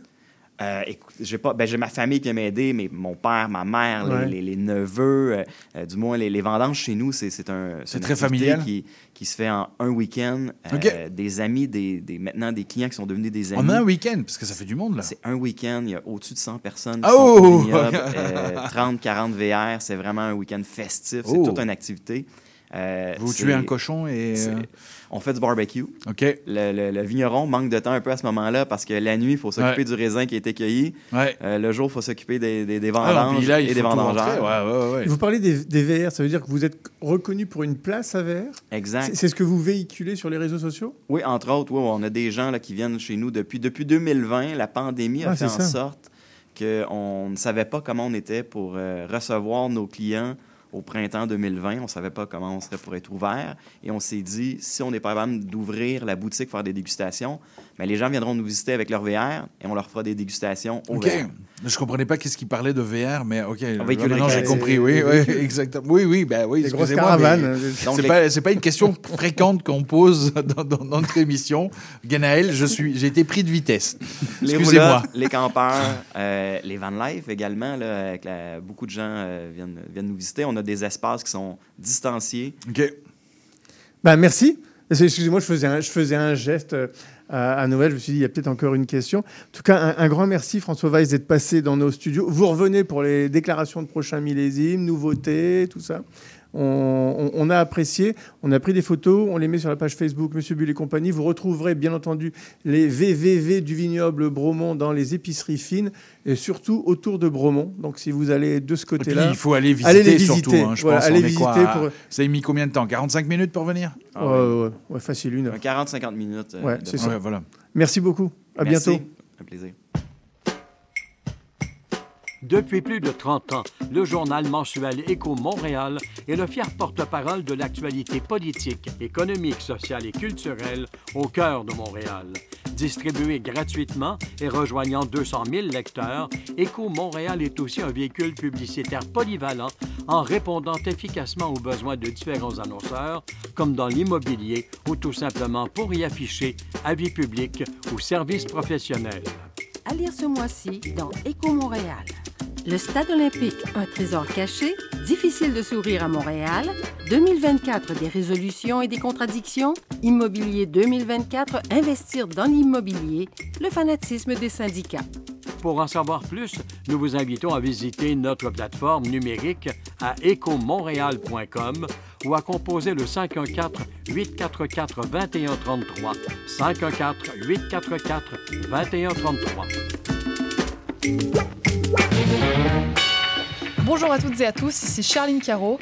Retrouvez-moi du lundi au jeudi à 9h pour l'émission Les Aurores Montréal. Actualité, culture, entrevue, vous saurez tout sur Montréal.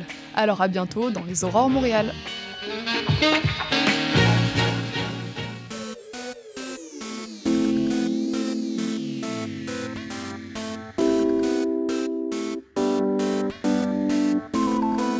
CIBL 101.5 Montréal.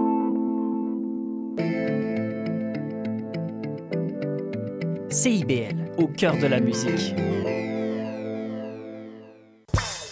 La chronique de Simon Beaulieu. 11h, c'est la chronique de Simon Beaulieu, ça veut dire chronique spiritueux. Et on a un invité de marque, monsieur Dimitri Mathieu de Tafia Nation. Je connaissais pas Tafia, je sais par contre ce que ça veut dire, d'où ça vient, ça je connais bien, mais présentez-le nous, s'il vous plaît, Simon. Ben oui, écoutez, euh, Dimitri et moi, on s'est connus il y a quelques années par euh, notre passion commune pour les spiritueux, euh, les bons alcools et tout. Et puis, ben, Dimitri, à ma grande surprise, n'était pas du tout dans le milieu de la restauration. Tu vois, il est conseiller financier et puis il a parti sa, compagnie qui fait de grands événements autour des alcools et c'est des événements vraiment, je dois dire, c'est très, très classe. Ils ont, en plus, je, je pense que vous avez même un talent pour euh, le stylisme de cocktails, parce que quand on regarde la page Instagram, tous les cocktails sont, sont plus beaux et ont l'air bons. euh. Alors, Dimitri, expliquez-nous un peu euh, d'où vous venez et comment, comment est né Tafia Nation. C'est vous, Tafia Nation, mais qu'est-ce que c'est? Bon, avant tout, bonjour, bonjour à tous et merci à toi, Simon, et de m'avoir invité. Merci à CIBL, Genaël, de me recevoir aujourd'hui. Je pense qu'on peut briser la glace avant tout. On va enlever le protocole de vous. On n'est pas au Pentagone là, on va, on va se tutoyer quand même. Mais tout le monde relax. Effectivement, et je suis Dimitri Mathieu. Euh, merci aux auditeurs aussi et qui sont branchés actuellement. Je suis Dimitri. Je viens d'Haïti. Je Mhm. viens de monde de finance, effectivement. J'ai 20 ans d'expérience commerciale. Et pour faire histoire que je vais dire que tout comme Obélix, je suis tombé dans la marmite, mais non. Dans- dans le rhum? Dans le rhum, effectivement, je viens d'une terre agricole, d'une terre de canne à sucre. Euh, Le rhum de chez nous, le Barbaco, c'est sûr que je viens de ce monde-là. Mais très tôt, assez tôt quand même, j'ai été très proche d'un monde d'alcool. Alors oui, quand je suis arrivé ici au Canada en 2010, et j'ai eu pas mal de d'événements, d'expériences qui ont influencé ce choix de créer Tafia Nation, qui a vu le jour timidement en 2015. Et vous avez dû être déçu d'ailleurs en venant ici, parce que vous savez que le rhum, malheureusement agricole, et d'autres rhums sont, sont interdits à cause du carbamate d'éthyle. Ça a, dû, ça a dû quand même vous frustrer, ça, parce que bon, même si on a du barbancourt, Mhm. on- on n'a pas euh, toutes les marques qu'il y a à, à Haïti et même celles qui sont dans, dans les Antilles françaises. Ce n'est pas faux, effectivement, mais par contre, il y a quelqu'un quelque part qui a fait en sorte qu'on puisse avoir quelques rhums euh, comme le Mhm. Savannah qu'on a aujourd'hui, le Barbanco qui est encore avec nous. Et ce qu'il y a avec Tafia Nation, c'est que nous, on est une entreprise de bartending et de mixologie. Ouais. Et le monde nous contacte en général parce qu'on couvre tout type d'événements pour découvrir de nouvelles saveurs. Alors que ce soit un rhum de la Caraïbe qu'on parle de Trois-Rivières, de la Martinique, de Barbancourt qui vient d'Haïti, de Savannah et tout, de plantations avec les différentes épices et tout, nous, chez Tafia Nation, avec les talents au niveau du bartending de mixologie qu'on a, on est en mesure de faire découvrir ces nouvelles saveurs à notre public qui sont toujours en mode, je, peux, je vais me répéter, découverte. Et c'est là que nous, on se démarque quasiment de nos compétiteurs qui, oui, peuvent toujours avoir cette approche classique. On y va vers les cocktails qu'on connaît déjà, mais nous, on est en mesure, avec ce qu'on offre à notre clientèle, de personnaliser des cocktails qui vont concorder avec leur palais. Mais vous n'importez pas de produits. Non, non, non, non. Ça, ce sont vraiment au niveau des agences avec la SAQ. Ça vous tente pas? On travaille avec pas mal de- d'importateurs privés Mhm. qui nous font parvenir leur liste de spiritueux. Ouais. Et avec ça, nous, on va leur faire découvrir. C'est un beau partenariat qu'on a déjà avec plusieurs, euh, plusieurs importateurs privés qui, avec leur line-up de spiritueux, que ce soit du rhum, du scotch et tout, qu'on apprend à travailler avec. Et eux, ça leur donne aussi beaucoup de visibilité et ça fait voir à leur clientèle aussi que ce qu'ils peuvent offrir en boisson straight, si je peux le dire comme ça, que oui, avec cette même boisson-là, ce même spiritueux, que tu peux avoir un bon cocktail. Mais ta, ta Nation, est-ce que vous avez un, local? Est-ce qu'on peut, euh, est-ce qu'il y a une adresse où on peut venir euh, déguster éventuellement des produits, ou, bi- ou bien c'est simplement sur appel, vous vous déplacez et à- avec, euh, j'imagine, vous avez des partenaires, vous créez des cocktails, vous créez une ambiance, parce que j'imagine que vous n'êtes pas seulement que dans la composition de cocktails. Définitivement, c'est quelque chose à quoi nous aspirons et définitivement, c'est avoir notre propre local. Mais Tafia Nation a été créé sur une base de business mobile. Idéalement, on aimerait que, ça c'est le but ultime, que partout au monde, on peut avoir un bar, un hôtel où il y a Ah, un carrément. bartender Ouais. certifié Tafia Nation. Quand toi, Guénaël, tu t'en vas en Belgique, par exemple, oui, on a déjà notre plan qu'on met eh, en branle pour que de façon à ce que quand tu voyages, quand tu vas, écoute, tu sais quoi, je vais pas dans cet hôtel-ci, je préfère aller dans celui-là parce que sur le site de Tafia Nation, je vois qu'il y a trois, quatre bartenders, mixologues Mhm, qui ont mhm. suivi la formation, qui sont certifiés Tafia Nation. Alors, pour le bachelor de Simon, on va, on s'en va là-bas, on s'en va et découvrir de nouvelles saveurs. Alors oui, cette partie mobile de la business, on l'a, mais idéalement, on aspire à avoir un local où le monde pourront, même plusieurs locaux, idéalement, des franchises pour que le monde puisse venir découvrir nos saveurs. D'accord. Ça, c'est le plan. C'est le plan. Alors, quel genre, euh, quel genre d'événement vous faites? Quand on fait un événement là, chez Tafia Nation, à quoi on s'attend? En fait, c'est ça. J'ai aucune idée, mais je veux faire appel à vos services. Est-ce que vous proposez différents forfaits? Comment ça se passe? Et ça, tu vois, c'est une belle question, mais il faudrait aller à la base avant avec eh, l'ADN de Tafia Nation. Tafia, pour ceux qui ne le savent pas, c'est le mot alcool Mhm. en créole. Alors, Tafia Nation, Alcool Nation, je ne veux pas dire qu'on a une communauté d'alcooliques, mais ça ressemble à ça, effectivement. Mais le but, l'ADN de Tafia Nation, premièrement, comme je disais tantôt, c'est oui, la partie découverte, mais on a aussi un esprit rassembleur. Le monde qui sont curieux par rapport à ce qui se cache. Exactement, communautaire. Ce que le monde qui sont curieux par rapport à qu'est-ce qui se cache, par exemple, derrière le whisky. C'est quoi le processus de fermentation? Le rhum, qui est du rhum agricole ou industriel, de la mélasse et tout. Toute cette partie éducative découverte. Alors, nous, chez Tafia Nation, qu'est-ce qui fait, qui nous appelle?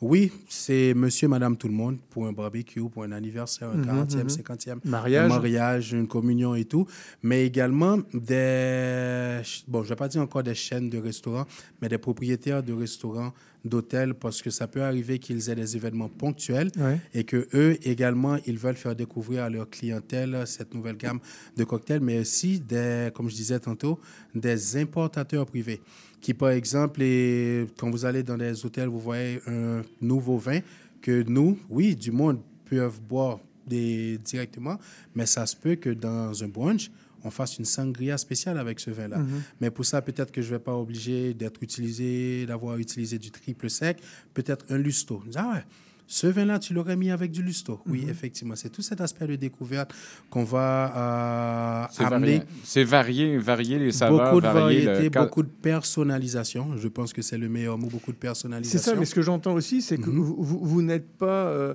strictement euh, sur le Rhum et Haïti. Non. Vous êtes très, très, très ouvert, en fait. On est ouvert quasiment à tout. On est ouvert Cognac, au rhum whisky. et au clairin, on va dire qu'il y a une sorte de grappa haïtienne.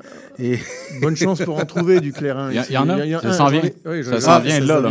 J'ai une bouteille à la maison, mais elle, elle vient de là-bas. Ça hein. veut dire qu'on va faire un événement à quatre. Mhm. on va se servir de ta bouteille pour découvrir de nouveaux clients. Mais pour retourner sur ta question, c'est qui m'appelle? C'est monsieur et madame tout le monde, comme Ouais. j'ai dit, pour des événements et beaucoup plus personnels. Et des compagnies nous appellent également pour des événements corporatifs. Ça arrive qu'on ait déjà travaillé pour de grandes corporations et ça arrive également qu'on ait travaillé en partenariat avec eh, des ambassadeurs. Et par exemple, eh, James Neal et Cameron Miller, qui est l'ambassadeur de Macallan Canada, James Neal pour Beaumont et Hardbeg et tout. Alors oui, nous, les événements que nous couvrons, c'est par rapport à ça. Et le monde nous appelle surtout parce que on reste très professionnel dans notre approche. On respecte nos engagements à la lettre. On est disponible et on fait aussi. Mais quand vous dites on, vous êtes plusieurs? Comment ça fonctionne? Sur la compagnie, sur le registraire, ça va être moi seul, mais moi, je suis un gars d'équipe. Vous je ne fais engagez. jamais rien tout seul, effectivement. Quand je vais organiser, par exemple, je vais en parler tantôt, des événements avec, et en collaboration avec Simon, si on veut parler, si on veut faire un tour de l'Écosse comme on l'avait fait récemment, il y a peut-être deux ans. de On l'avait fait faire un avec, tour euh, Frédéric, qui était là ici la semaine dernière. Quand on veut faire un événement, je fais appel à des connaissances. Moi, je sais que je n'ai pas la science infuse. Alors, le monde qui sont tout aussi passionnés que moi, c'est avec plaisir, comme je te disais tantôt, cet esprit rassembleur. Je dis, Simon, j'ai du monde qui aimerait connaître le scotch. Mhm, mhm. Viens, viens nous parler. Ouais, on s'en va et vers le scotch. Du whisky, non, c'est à ce moment-là que le monde savent, par exemple, qu'il y a une différence entre le whisky et le scotch. Mais comment vous faites vo- Mhm. votre réseautage? Comment ça fonctionne? Et on a une plateforme, on a, et j'ai mon stratégiste qui m'aide beaucoup avec ça, Ouais. surtout avec les réseaux sociaux. Et je vais dire, oui, il y a beaucoup de bouche à oreille aussi, mais on a notre stratégie où on peut aller chercher du monde comme des Simons, comme des importateurs privés. On a un programme qui, que moi j'ai baptisé Gunter, qui c'est Go Hunting, Mhm. pour aller comme des chasseurs de tête pour aller chercher du monde aussi passionné que nous, pour nous les amener, pour qu'on puisse toujours, dans cet esprit rassembleur, de partager les connaissances que nous avons acquises à du monde qui sont en format découverte. Il y a un site internet alors, j'imagine. En construction, parce que euh, là où, je ne vais pas dire que ça bloque, là où on investit beaucoup, c'est au niveau de l'intelligence artificielle. Et tu sais que ça, c'est un, euh, un aspect très important aujourd'hui pour avoir le plus de reach que pos- possible. Oui, on passe à la radio, on a une bonne cote d'écoute, mais au niveau des réseaux sociaux, sur le site Internet, on met beaucoup l'accent là-dessus parce qu'on veut, quand on parle à notre clientèle, on puisse avoir ce reach-là. Le monde qui sont vraiment spécialisés, qui cherchent, et je veux dire, cet aspect de découverte, comment est-ce qu'on peut les attirer vers nous, mais surtout les retenir et voir ce qu'ils ce Ces publications sont très visuelles, sont très belles. Euh, Quand on est sur euh, justement la page Instagram, on voit une liste de cocktails et d'événements avec euh, où est-ce que le, le stylisme, justement, les photos des cocktails sont absolument magnifiques. On dirait que ça a été fait par euh, les grosses compagnies qui, ont, Ouais, qui ouais, mettent en marché quelque chose tellement c'est bien fait et léché. Je veux dire, ça, aussi, ça a un bon reach. Hein. C'est une image vaut mille mots. Vous n'avez pas une spécialité en fait, vous êtes vraiment ouvert à, tous les alcools. À tous les alcools, effectivement, mais merci avant tout à Simon pour ce compliment-là. Effectivement, c'est toujours dans cet esprit où je cherche un bon photographe, un bon vidéographe, un bon euh, caméraman, un bon et quelqu'un qui, qui s'y connaît en réseaux sociaux, comment formater et tout. Il y a du monde qui pense les, les petites vidéos que j'ai mises de 30 secondes, il voit 30 secondes, mais il y a 4 heures de travail derrière ce Ouais. 30 secondes-là. Alors oui, effectivement, il y a ça aussi. Oui, le visuel est là, mais l'une des choses qui fait partie de la politique de l'ADN de Tafia Nation, c'est qu'on va toujours chercher, oui, le visuel. On aime quand c'est beau, Mhm. et aussi le goût. Et tantôt, j'ai parlé de personnalisation. C'est extrêmement important pour nous qu'on puisse aller chercher le goût. Parce que très souvent, ce qu'on s'est rendu compte, quand on va dans certaines places et qu'on demande un mojito, par exemple, on nous sert de l'eau de menthe. Non, moi, j'ai demandé un mojito. Et chez Tafia Nation, on fait en sorte que si tu me demandes, par exemple, un de mes cocktails préférés, un pénicilline, et euh, c'est un scotch, c'est comme un scotch sour avec euh, une liqueur de, on va dire, de gingembre on the top. Mhm. Et c'est ça que moi, quand on va chercher le goût, mis à part le visuel, si en plus c'est bon et que la personne peut avoir, le client peut avoir l'expérience avec Tafia Nation de, fa- de façon à inscrire sa page d'histoire avec Tafia Nation, c'est définitivement la formule qu'on emploie. Donc vous connaissez tous les mixologues. On veut connaître pas mal de mixologues, Mhm. que ce soit celui qui est en Belgique, qui va nous faire connaître le vin ou qui va créer quelque chose à base de chocolat belge dans un cocktail dessert, on va dire un espresso martini, Oui. les scotch, les rhums, le gin. Il y a, chez nous, Québec, on a pas mal de gin. Je travaille avec deux, trois distilleries déjà. On a participé à la semaine du gin tonic. Mhm. Et oui, on veut pas mal en connaître des boîtes. Dimitri, on va faire une pause musicale et puis on va revenir justement su- sur votre travail, bien entendu, à travers peut-être des échantillons de rhum et de, je vois, il y a un Irish Single Malt qui sont sur la table. de cœur, ah, c'est le coup de cœur de, de Simon.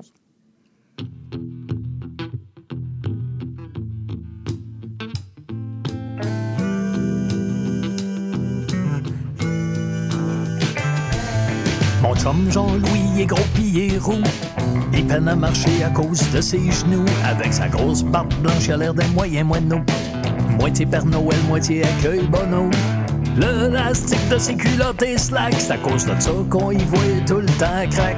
À belle province, il se prend tout le temps des grosses assiettes. Qui mange en se piquant le ventre pour le diabète.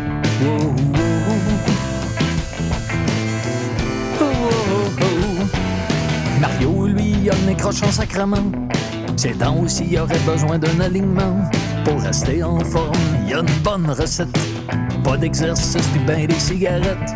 Avant, je te dis qu'il était pas mal plus rock. Mais là, il s'est calmé depuis qu'il chauffe des trocs. D'autant plus que c'est ensuite il chie du sang. C'est pour ça qu'il est au docteur la moitié du temps.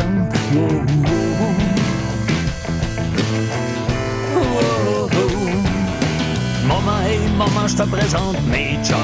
Ils sont pas méchants même s'ils ont l'air des bonnes. Des fois ils me font honte, des fois ils m'énervent. Des fois ils sont pas du monde, des fois je les trouve caves, mais c'est pas grave. Moi aussi des fois je tombe ses nerfs. Je les fais chier, je les fatigue et puis je les exaspère. Mais bon, c'est mes chums et puis des chums, des chums.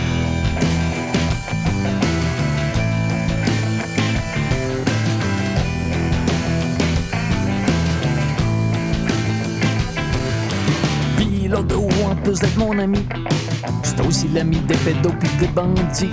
Dans toutes les prisons de la région, il est aussi connu que Barabas dans la passion. Il a un gros tabarnak d'accent du lac. Il est mal élevé, il sait puis il s'en sacre. Il raconte tout le temps des jokes déplacés. Ça provoque des malaises et puis ça le fait triper.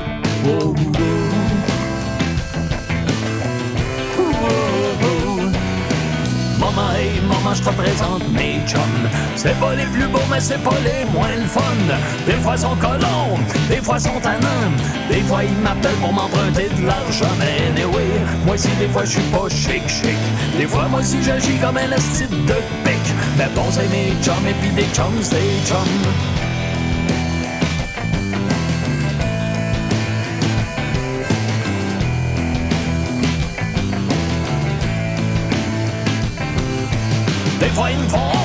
Des fois ils sont lourds. J'aime bien ça les voir, mais quand même pas tous les jours. Puis je ne sais bien qui parle dans mon dos quand j'y suis pas, mais c'est pas grave, je fais pareil quand ils sont pas là. Mais bon, c'est mes chums et puis des chums, des chums.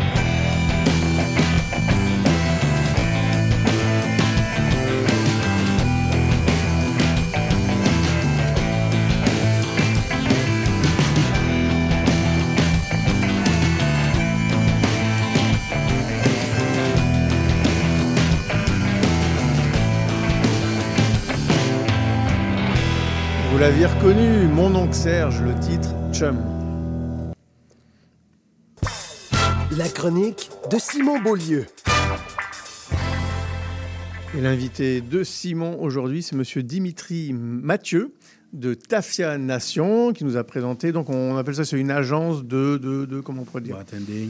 Bartending, voilà. Enfin, c'est ça. Mais en fait, euh, vous, vous, vous organisez, vous organisez des événements autour de la mixologie.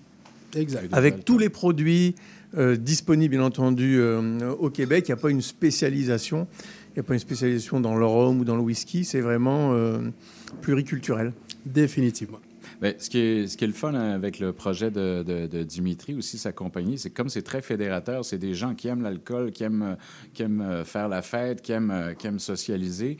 Euh, son, côté qu'il appelle nation aussi, moi j'aime ça parce que pendant ces événements, j'en ai, fait, je suis allé à deux aussi, il, il s'adresse à eux comme citoyens. Mhm. Comme alors, le- le- le- il va vraiment pousser le côté nation. Oui. Alors, c'est vraiment, ça rejoint tout le monde, tout- tout- tout- toutes les communautés, tout ça, mais tout ça autour de la fête, de la, de la bonne humeur et puis, euh, et puis des, des bons alcools. Ben, c'est tout le temps des bons alcools avec des bons cocktails ou des belles dégustations autour d'un thème précis. Mais est-ce qu'il y a un alcool en particulier que vous préférez? Personnellement, j'ai appris à aimer le scotch. Ah ouais. Avant, avant j'étais, bon, je suis né sur une terre de Ouais, Rome. donc vous étiez plutôt Rome. Je suis né sur une terre de Rome, Voilà, c'est sûr. euh, oui. Déjeuner, dîner, souper, on va passer ça à côté. Mhm. oui, moi, c'était du Rome. Euh, j'ai aimé le cognac aussi. Mhm. tu sais que nous, euh, dans les Caraïbes, on a plutôt le palais sucré, mais on va dire même en Amérique. Mais j'ai appris à apprécier le scotch définitivement.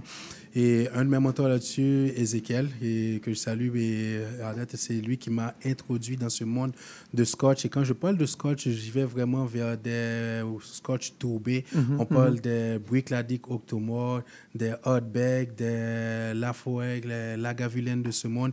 Pour moi, écoute, la première fois que j'ai pris l'odeur d'un Octomore, c'est comme une maison brûlée. On prend, les pompiers prennent l'eau de la maison brûlée, ils la mettent en bouteille.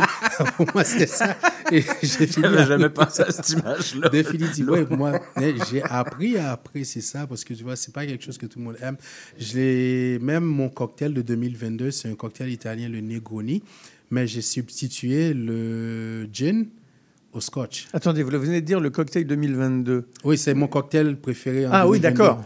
Que j'ai- non, je pensais que vous aviez créé euh, Ouais, un cocktail. Ben, Je ne me rappelle même pas d'où ça vient l'inspiration parce qu'on est toujours en mode découverte, essai-erreur. On a Ouais, même c'est essayer des choses. On a, on a même, on a C'est même euh, des sessions qu'on fait parfois que moi j'ai baptisé cobaye.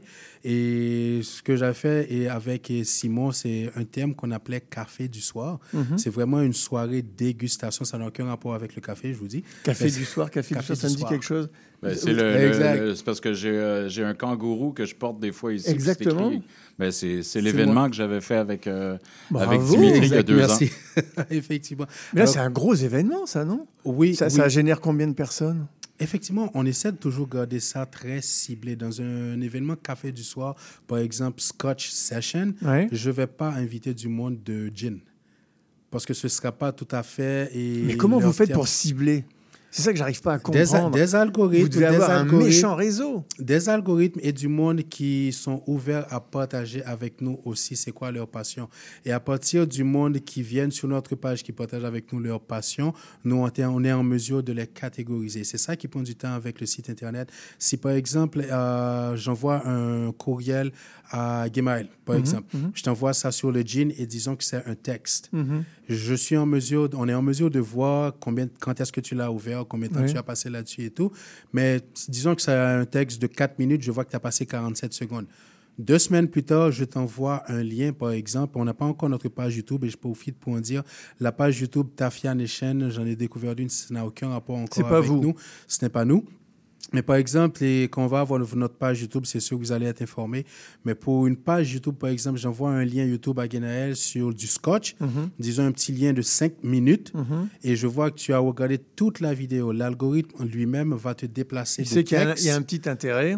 À, et à, à vidéo parce qu'il voit c'est ça que tu as. Alors, on est en mesure de catégoriser notre clientèle avec et, cette façon de travailler. Alors, pour revenir à la partie café du soir, oui, quand on organise ces événements, c'est vraiment ciblé. Et le monde nous font part de voici ce qu'ils aiment et voici ce qu'ils aimeraient découvrir, ce qui nous apporte de nouvelles idées. Et c'est là qu'on va également, avec des activités connexes, aller chercher les ressources pour pouvoir concrétiser ça. Alors, toujours dans un esprit rassembleur, on va avoir du monde qui aime ce qui sera présenté, du monde qui vont venir avec de nouvelles idées de Mhm. ce qu'on va devoir créer, et aussi du monde qui ont déjà cette habilité à créer ce mix, ce cocktail pour pouvoir faire découvrir. Alors, c'est vraiment toujours, ça va toujours tourner autour de, comme euh, Simon disait, cet aspect de citoyen, parce que c'était un terme anglais, désolé pour mon anglicisme, Tafia Nation. Sur nos pulls, on écrit I am a citizen Mhm, of mhm. Tafia Nation. Je fais partie de cette communauté-là. Ce sentiment d'appartenance qu'on peut aller chercher chez notre clientèle, c'est ça qui les reste toujours attachés à nous. De façon à ce que si on dit, écoute, guys, on fait une dégustation avec du Savannah, voilà, on envoie la personnalisation et un email personnalisé et le monde viendra nous Mais il n'y a pas encore un, un- un événement, on va dire, public, comme, comme un salon des vins, que vous pourriez organiser justement autour de, de différents produits C'est que des choses privées. Non, et je parle de ça parce que il y a deux ans de cela, on a participé avec, et, comment il s'appelle déjà, Jacques, et pour une dégustation de rhum, il faisait un rhum fest, Mhm, et aussi avec euh, Antoine Galdès, avec qui on travaille, qui a lancé la semaine du gin tonic, Mhm. avec les Léa Messier et tout, les, euh, comment ça s'appelle déjà? Son nom m'échappe, et mais Fanny, Fanny Gauthier, Oui, aussi, oui. effectivement. Qui, qui est notre chroniqueuse cocktail. Atelier Aussi. saveur. Alors, euh, charmante euh, dame, je le mets au pluriel. Et oui, on participe aussi à ce genre d'événement public où on invite pas mal tout le monde. On a des partenaires comme euh, le Gin québécois 1642 et tout. Mhm. On travaille avec tout ce monde-là pour des événements publics pour toujours découvrir les saveurs. Et euh, alors, ah, je- on parle donc d'événementiel. Il y a de la musique. Toujours. J'imagine. Et là, c'est pareil. Co- co- co- comment vous arrivez Parce que vous chapeautez tout ça, vous, vous dirigez tout ça. Comment vous allez puiser la, bonne musique? Parce qu'on on sait que c'est très important que, ce soit la bonne musique avec le produit. Définitivement, et c'est sûr que là, on vient encore à la notion d'équipe. Tu vois, depuis tantôt, on je parle en nous, en on. Moi, je peux m'occuper de la partie alcool et découverte, mixologie, qui on va recruter et tout. Mais dans l'organisation même de l'événement, nous avons du monde dans notre équipe qui sont des organisateurs d'événements, qui sait dans le cadre de telle activité, par exemple publique en plein air, 35 degrés, on va appeler tel DJ. Mais pour une activité plus ou moins gala, tuxedo et tout, Ouais. on ne va pas probablement mettre du reggaeton comme dans la Caraïbe. Mais oui, on a du monde autour de nous dans notre équipe qui du vont cas par savoir cas. qui c'est vraiment personnaliser chaque événement pour aller chercher le maximum de personnes, mais toujours dans le but de maximiser l'expérience pour que ça reste en mémoire comme une histoire vécue à raconter. Est-ce qu'il y a, y des. Vous, vous présentez un, un, un un catalogue, c'est pas un catalogue, mais de, de- de thématiques. Est-ce qu'il y a des thématiques qui sont plus populaires que d'autres? Quand tu dis thématique, est-ce que tu parles par exemple Bah, parce que très souvent, il y en a qui disent tiens, moi, je veux faire appel à vos services pour une fête, pour un anniversaire, pour Mhm. un mariage, que sais-je, mais je ne sais pas comment on fait ça. J'ai aucune idée euh, de- de- du style de boisson qu'on va aimer. Euh, donc, il y, a- il y a une sorte d'apprentissage. Donc, j'imagine qu'il y a des, des degrés de- de- d'organisation de, fêtes.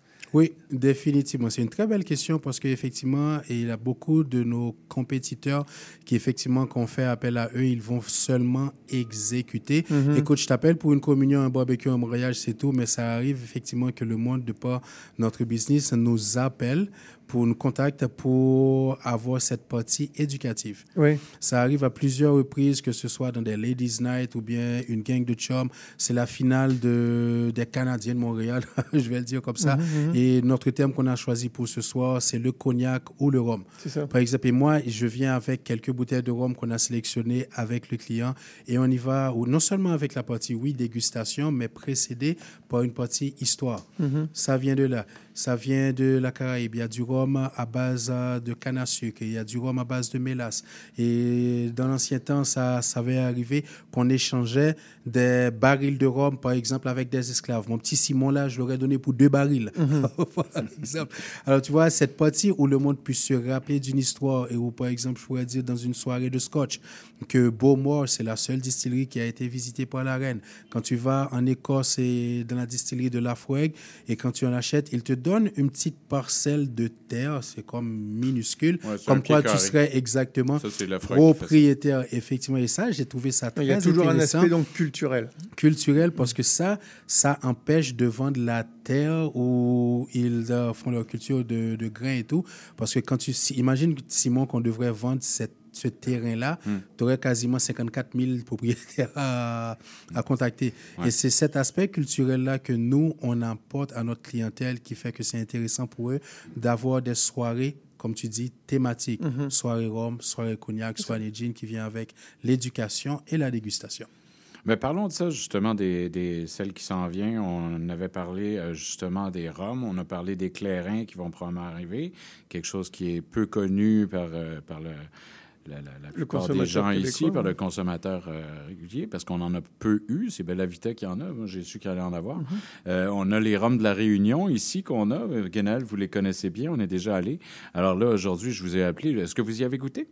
Oui, bien sûr, Oui, les- oui. les- la maison Savannah, mais vous savez quoi? Comme il reste très très très peu de temps, On va demander à Dimitri de, de rester avec nous dans, la- dans la- le prochain quart d'heure et ce sera un peu vos coups de cœur, ce qui nous permettra de présenter effectivement cette marque de, de, de rhum euh, réunionnais. Alors on est à la Réunion, je le place euh, géographiquement, c'est-à-dire que vous êtes au sud-est de l'Afrique. euh, donc à l'est de Madagascar. Indien. Et donc c'est très très loin. On est dans l'océan Indien et effectivement c'est ce qu'on appelait autrefois l'île Bourbon. Euh, D'où la vanille. D'où la vanille, voilà. Qui n'a rien à voir. On avait donné ça à la famille des rois des, des rois de France, euh, justement, ça vient de là. Et aujourd'hui, c'est une terre de, de Rome, entre autres, et on a la chance d'en avoir. C'est récent, hein, c'est nouveau. On commence à avoir quelques marques de, de produits réunionnais. Là, je suis ravi parce que vous avez apporté le, le longtemps 57.5. C'est du costaud, ça c'est c'est le degré d'alcool. Ouais. Et puis, euh, et la cuvée métisse. Mais comme c'est la fin de votre chronique, Simon, on va faire une pause musicale et publicitaire et vous allez nous revenir juste après avec Dimitri. Vous êtes locataire et avez décidé de déménager? Assurez-vous d'avoir signé un nouveau bail avant de résilier votre bail actuel. N'attendez pas. Commencez votre recherche de logement dès maintenant. De plus, si vous êtes à faible revenu, vous pourriez recevoir jusqu'à 170 dollars par mois pour vous aider à payer votre loyer grâce au programme Allocation Logement. Pour en savoir plus ou pour obtenir de l'aide dans votre recherche de logement, visitez québec.ca barre oblique recherche logement. Un message de la Société d'habitation du Québec. Je m'appelle Charlie Mulot et je vous donne rendez-vous tous les vendredis à 20h pour La Cabane à Conte, l'émission où on vous raconte des histoires. La fin du rap. Une émission 100% hip-hop d'ici et d'ailleurs qui ne vous laissera jamais sur votre appétit. On vient juste reprendre ce qui est à nous. On a le flow, on a le flair. Tout est Gucci, comme le flair.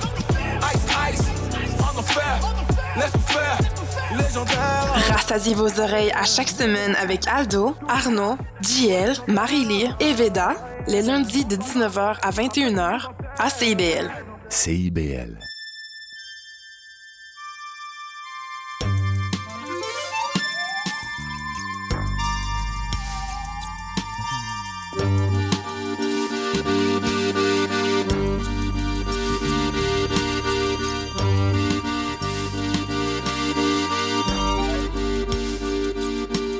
Les accords, l'accordéon du beau Léon s'accorde au diapason du tourbillon des corps et des cœurs amoureux et le cordon, langoureux de leur nostalgie, relie mon l'âme, mon charme disparu des rues du vieux Paris.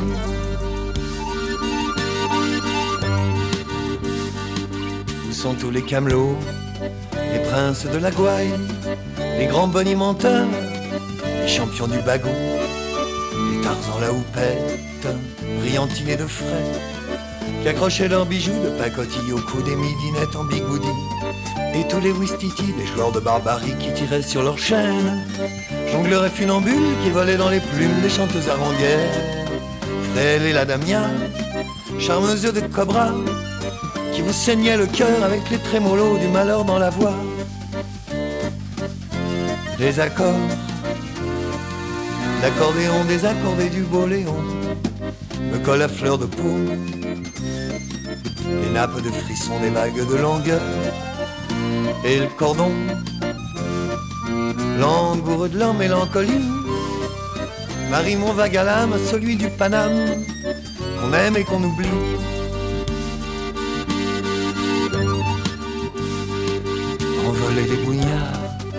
Café boisé charbon, les flambeurs de Java soignant leur peine de cœur au martini picon, les sifflets des poules beaux qui fusaient de la place. Quand les filles à Marlou veulent celle chalouper l'été à la terrasse du Caboulot, où sont placés les fous rires et tous les mots doux des amants de la Seine, qui traînaient leur bonheur des cadeaux de Saint-Louis à Notre-Dame en fleurs.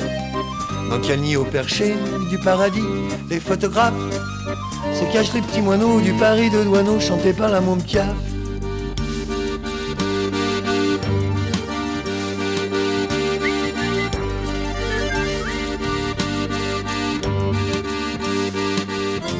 Les accords,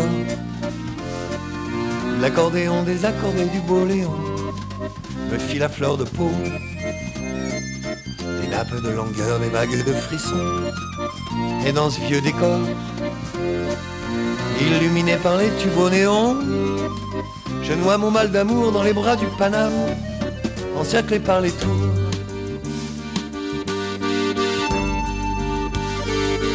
Qu'est-ce qu'ils t'ont pas fait? Mon Paris, ma canaille, tous ces démolisseurs qui ont un pavé dans le cœur et des semelles en béton. Par où s'est envolé l'esprit des ritournelles? S'évanant des ruelles et du pavé des courses, sous l'aile des hirondelles du faubourg. T'as l'air d'un nouveau riche qui a honte de son passé et qui jette la photo déchirée de son âme par-dessus les périls. Je t'abandonne aux touristes, aux de Tour Eiffel, et je retourne en banlieue demander au bon Dieu de faire la courte échelle.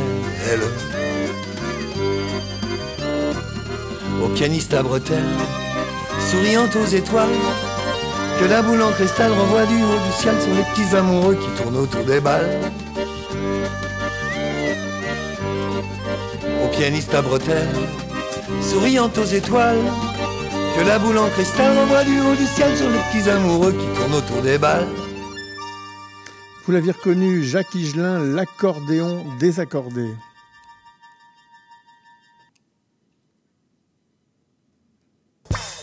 Les coups de cœur des chroniqueurs. C'est la dernière demi-heure de l'émission. On est dans les coups de cœur, mais j'ai demandé à Dimitri Mathieu de Tafia Nation de rester avec nous parce qu'il y a, il y a deux bouteilles de rhum sur la table. On va en parler quand même, hein, Simon, parce que Simon, lui, a un coup de cœur, mais c'est un coup de cœur euh, whisky. Oui, oui, mais je veux dire, de toute manière, Savannah faisait un peu partie de mes coups de cœur aussi, Ah, euh, bah comme voilà. c'est la fin de l'émission. Bah, on on- on Mais va les présenter parce que c'est disponible au Québec. Oui, parce qu'on peut les, on peut les trouver. D'ailleurs, pour, pour euh, comme, euh, comme, comme je disais, ta, Savannah, j'allais dire Tafia. Savannah, là, et, et- et, euh, il y a trois, il y a trois distilleries. Voyons, Réunion, aujourd'hui, je pense qu'il y en a un peu plus. Il y a. Charrette. C'est ça, il y a Charrette et Mhm. Isotier aussi, dont j'ai déjà parlé il y a quelques semaines. Alors là, Savannah, qui est de retour, euh, il y a déjà eu auparavant la bouteille euh, du, du longtemps, Mhm. qui avait changé. Alors, celle que j'ai apportée aujourd'hui, elle a gagné en 2003 trois fois au, euh, au Supreme Champion Bartender Award. OK, alors elle a gagné le meilleur rhum de dégustation, le meilleur qualité-prix et le nouveau meilleur packaging. Alors pour un rhum longtemps, puis c'est délicieux. Euh, Laissez-moi juste retrouver le... Ah bah, c'est délicieux, mais alors c'est puissant parce que je, je- je le dis, je l'annonce à nos auditeurs. C'est pas un brut de colonne parce que bon, euh, là on sera à 70 et plus, mais on est quand même sur du 57,5 Ouais. degrés Il d'alcool. est à 61,25 à, à, à- à la sac pour un 700. Mhm. Et j'ai apporté son petit frère, le Métis, qui est un rhum en, ambré aussi, euh, qui est à 40 Celui-là est à 43 Il, Les deux sont disponibles en ce moment à, la, la SAQ. Mhm. Alors, moi, j'invite les gens qui, ne- qui aiment les- les- le, le- le côté rhum ag- agricole et rhum blanc comme ça, comme on en a assez rarement. Et je sais qu'il y a les clairins qui, euh, qui vont arriver bientôt, parce que c'est un peu le, le- ça va être le thème de l'é- de, de- de l'événement qu'on qu'on va faire ensemble avec, euh, avec Dimitri dans, dans peut-être un mois ou deux. Ah qui oui? va être autour de- des rhums agricoles, des Mais clairins. vous en avez des pas choses parlé, comme ça. parlez-en de cet événement. Ouais, on le gardait pour la fin, effectivement. Et... C'est la fin, c'est la fin, Mathieu. c'est la fin, je pensais que j'en avais encore pour une heure. On a deux bouteilles, là. Non, non, non, euh, non, c'est- qu'est-ce que c'est que cet événement? Effectivement, toujours un événement dans le cadre de Café du Soir où on va inviter le monde à découvrir, oui, les saveurs de rhum agricole. On y va avec et aussi du Savannah que c'est récemment que j'ai découvert. Mhm. J'ai hâte de faire découvrir. Donc ma ça va s'appeler. Café du soir, c'est ça? Oui, Café du Soir. Ça va avoir lieu où? Euh, on va le déterminer. C'est à déterminer. là- C'est à c'est à déterminer. déterminer. Ça, c'est ça, c'est ton côté. Ouais, c'est à déterminer. Euh, vous allez recevoir les invitations, ne vous en faites pas, ça ne va pas être une semaine à l'avance, au moins Ouais, un mois à l'avance, vous allez, vous allez euh, être avisé là-dessus. Et c'est, moi, j'ai trop hâte à faire découvrir euh, ma version de tea punch de Oui. celui-là, définitivement, parce qu'on sait que c'est un incontournable, le tea punch avec du rhum. Et j'ai d'autres recettes que j'avais, parce que le clairin, si je pouvais le définir, c'est comme de la grappa haïtienne. Je disais tantôt, tu l'as dit. À 57,5, on va finalement probablement créer un cocktail qui va s'appeler Reste tranquille. À 57,5% d'alcool. Et... Mais quand même, on va avoir de quoi créer. On a déjà des recettes en tête et on a Mais trop hâte à ce je, que... je- je retrouve justement le, le vocable créole. Des, des îles, que, ce- que, que ce soit chez vous, Haïti, ou bien Mhm. la Guadeloupe ou la Martinique. Là, vous venez de dire justement, euh, on, on- on va l'appeler Reste tranquille. Mais c'est parce qu'il faut le dire à nos auditeurs, il y a beaucoup de, de petits ponches comme ça auxquels on donne des noms en lien avec le moment de la journée où on le consomme. Définitivement. le, le- le- le décollage, le 3 heures moins le quart et tout. En gros, il y a toujours une excuse de toute façon pour prendre un petit punch à chaque heure. Ben oui. Et l'excuse, c'est de lui donner, un, et de heures, lui hein. donner un nom. Donc là, le reste tranquille, on comprend tout de suite. Bah oui. Mais- Même, même, ça m'est déjà arrivé d'avoir une dégustation où j'ai fait un cocktail, c'était beaucoup plus pour un public anglophone. C'était des- bon, du monde qui voulait découvrir. Et ce cocktail de la soirée s'appelait Too Soon. Too Soon Too Soon. Quand même un peu trop tôt, là, pour s'asseoir. Bon, alors, le- je, je présente quand même, le, parce que c'est disponible. Le- Ça s'appelle Savannah, ça c'est la marque, c'est un île de la Réunion, grand arôme. C'est un longtemps 57,5, ça veut dire qu'il fait 57 degrés d'alcool. Ça claque euh, quand vous Oui, le prenez doux. en bouche. Oui, alors, non, pour, pour Simon, c'est doux. Non, D'accord non, mais Enfin, je moi, je peux vous dire que ça claque. euh, Je viens d'en prendre une puissant, gorgée. c'est très puissant. Mais ce qui est intéressant, c'est qu'effectivement, oui, alors ça, dès l'attaque en bouche, on sent le- l'alcool, mais il y a une longueur de, de parfum Absolument. derrière qui, qui, qui, qui vient, qui, qui, qui reste en Ça ne bouche. reste pas sur l'alcool. Il, y a- C'est ça. il y a- il y a une chaleur, bien sûr, évidemment, mais euh, c'est- très, très bon. C'est très aromatique. On a un côté euh, vraiment très, euh, très amande, un peu, un peu euh, saumure, saumure d'olive. Il, y a co- il y a le côté canne, il y a le côté vert qu'on aime des, des, des rhums. De la canne à sucre. De la canne à sucre. Puis c'est vrai que là, si vous, si vous aimez faire des cocktails, là, vous n'avez pas besoin de mettre une once. Là, là vous mettez un quart d'once, vous Ah mettez un quart ça. Et je peux vous dire qu'il y a, il y suffisamment de parfum Ouais. euh, pour deviner qu'il y a du rhum dans votre, euh, dans, dans votre cocktail. Oui, c'est très typé rhum. Mais, mais c'est un rhum aussi de dégustation. Absolument. Euh, pur ou sur glace, comme vous voulez. Mais, mais anti-ponche, ça, ça devrait pas être mal. hein. Un, peu de lime, euh, un peu, un peu de sirop, ça, ça marcherait bien. Et le deuxième, donc, c'est le Savannah, disponible en SAQ. ça, Aussi. C'est le métis. Alors là, on n'est plus traditionnel. D'ailleurs, ça s'appelle un rhum traditionnel, brun de la Réunion. Par contre, il me semble que c'est pas un blanc. Euh, Non, c'est un ambré. C'est un légèrement ambré parce que quand on le voit, il y a une couleur Oui. un peu euh, ja- Jaunâtre. hein. Donc je le dis à nos auditeurs, c'est pas un rhum blanc, c'est un rhum, on va dire paille, mais alors paille très très claire. Ça, ça a dû faire euh, trois mois en, En fût, grand, grand, grand maximum. Et donc ça s'appelle. Savannah Métis. L'étiquette est blanche. On, on a pris les photographies de toute façon. À être- découvrir pour les amateurs de rhum. Et rappelez les prix, Simon? Euh, 43 et euh, 61. le- Ah bah voilà, bah. c'est 43 Bon, bah, et 63. Non, non, il y a Dimitri qui vient de prendre votre place à la Voilà. chronique, ça va Il connaît les prix par cœur. C'est ça. 40 43 dollars. Mais alors, que- 57,5 à 61,25. Je, je rêve, il les connaît par cœur, c'est vrai. Ouais. Vous n'avez pas le code aussi il écoute, lui, quand je parle. Tant- tant- tant qu'à- Voilà. Alors, tant qu'on y est, puisque vous êtes resté avec nous, Dimitri, le, euh, un coup de cœur, vous, euh, dernièrement, vous avez en, en- quel que soit l'eau de vie, ou, ou vin même, mais est-ce que vous avez eu un coup de cœur dernièrement euh, en dégustation? Coup de cœur? Ouais. Euh, je vais dire deux. Il y en a Ouais, un deux. beaucoup plus, c'était l'année passée. C'était le Buick, un scotch. C'est le Buick Ladic Port Charlotte MRC01. Oh, puis ça, ça, c'est très axé, très tourbé, ça, hein, si je me souviens Oui, bien. très, hein. très, très. Ouais, ouais. Très, très tout bien. Je pense que c'est un 59 ou quelque chose. C'est- pas la ça. bouteille noire allongée? Celle-là, Euh, c'est un ouais. octomore Ouais. que tu Ouais. dis, mais celle-là, c'est comme une bouteille noire avec une étiquette plus ou moins. Ouais, une- Mais c'est disponible ici, noire. Euh, c'est discontinu, je pense. Il y a d'autres euh, Ah ouais. catégories. et Vous y avez goûté quand on a été euh, à la soirée avec euh, le film Water of Life? Oui, oui, mais il faut pas révéler nos secrets, Simon. C'est ça. Ok, Et mon deuxième coup de cœur, si on reste dans le rhum, c'est le Plantation XO Baba de 20 ans. Ouais.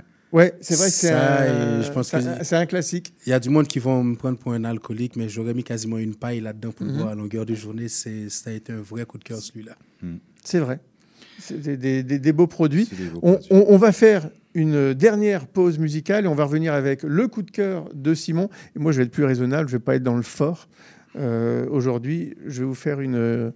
Euh, je vais vous livrer des petits coups de cœur vin. Très simple.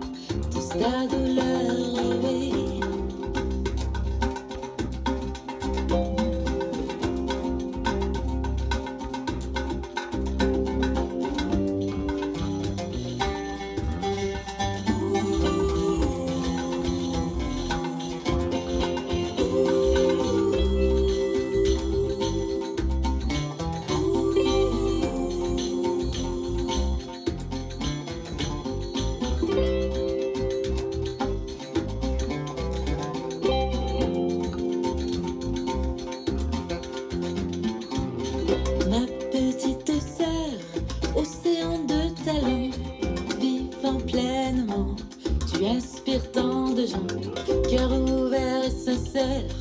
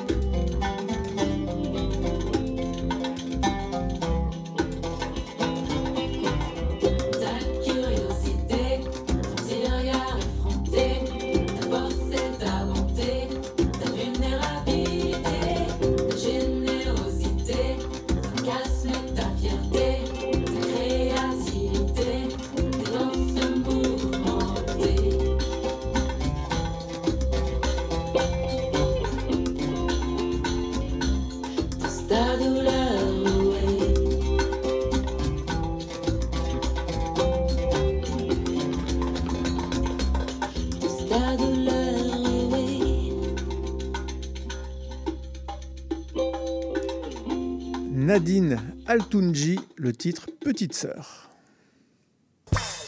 Les coups de cœur des chroniqueurs. Alors, on va commencer par le, le, le chroniqueur, par, par le coup de cœur de Simon, le chroniqueur, oui. J'imagine qu'on est dans, dans les spiritueux, Simon.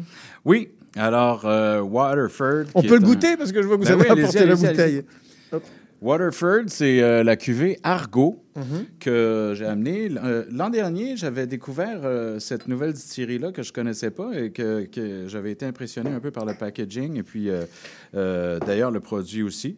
Et puis là, je dirais que on suit vraiment, on suit vraiment la lignée. Je pense qu'on on a affaire à une distillerie qui, qui fait des choses très très sérieuses. Alors justement, packaging, dé- décriez-le parce qu'effectivement, c'est magnifique. hein. C'est une bouteille euh, indigo transparente euh, qui rappelle les anciens flacons de bleu de méthylène euh, de- de- de- il y a longtemps. Alors, euh, c'est la cuvée Argo. Argo fait référence euh, au patois, au, au langage secret des gens qui la connaissent, qui est, qui est un peu le lingo. Alors, euh, je dirais que... Ah, ils disent comme ça également en- en- dans la langue anglaise. Euh, ils doivent l'utiliser. En tout cas, c'est ce qui, c'est, c'est ce qui, c'est ce qui semble faire état Ouais. sur la, la bouteille. Et je pense qu'ils font référence aussi parce que euh, j'invite les gens, les amateurs de whisky, à, à- à courir à la SAQ sans, sans procurer un. parce que pour les tripeux de whisky, là, euh, j'ai rarement vu, tout produit confondu, quelque chose avec un pédigré aussi précis. Alors, on parle d'un whisky qui a été élaboré avec euh, 14, super bon, hein. 14 fermes différentes avec la provenance du grain.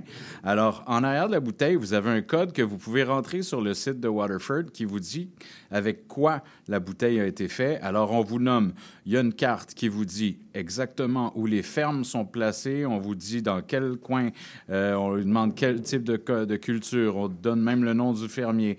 Euh, si on descend, on donne le... le, le- On le donne type- même le nom du fermier, oui, oui. blague? Non, non, c'est vrai. Son chien C'est vrai, non. On, on vous donne le, pourcentage des variétés de grains qui ont, qui ont été pris et on vous donne même, ce que je n'ai jamais vu sur un site ni peu ni rien, on vous donne tous les barils avec le numéro des barils, ce qu'ils ont contenu, leur contenance et à quel point et, et- et en quelle année et à, à la date à laquelle ils ont été euh, dégustés et prélevés pour faire l'assemblage.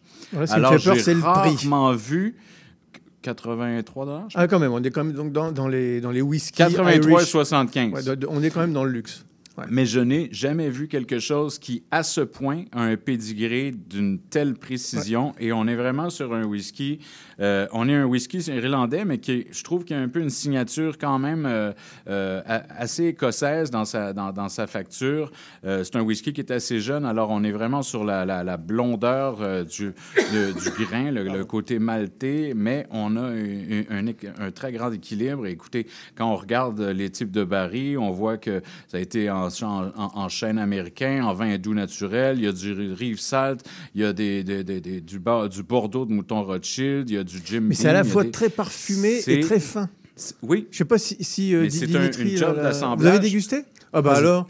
Ah oui, il faut, faut y aller, il faut taper dedans, il faut, faut pas hésiter. Ça, honnêtement, j'ai très, très hâte d'en découvrir d'autres parce que là, moi, je vais m'amuser à aller. Mais ça, ça veut aller dire, Simon, que ce sont des tout petits lots, non? Ils, ils font pas ça en gros volume. Là, j'ai pas appris euh, tout, tout par cœur, là, mais quand j'ai vu le pédigré en allant, euh, en, en allant sur le site, quand on rentre le code de- qui est en arrière de la bouteille pour Ouais, savoir ouais. ce qu'il y a dedans, euh, j'ai tellement été flabbergasté, excusez mon français, là, mais c'est vraiment Ah, ça, ça assez impressionnant. Alors j'espère qu'il y en a encore, parce que ça, ça veut dire que les gros amateurs l'ont déjà et que les bars euh, bien, bien, bien ciblés euh, en ont déjà acheté quelques quilles.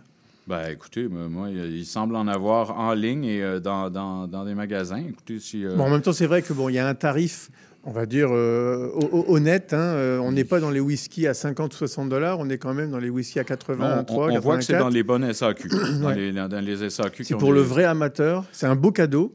La bouteille est bleue. Alors, euh, le bleu, je disais tout à l'heure hors honte, ce sont les bouteilles qu'on utilisait en Europe pour euh, mettre de, de l'éther à l'intérieur.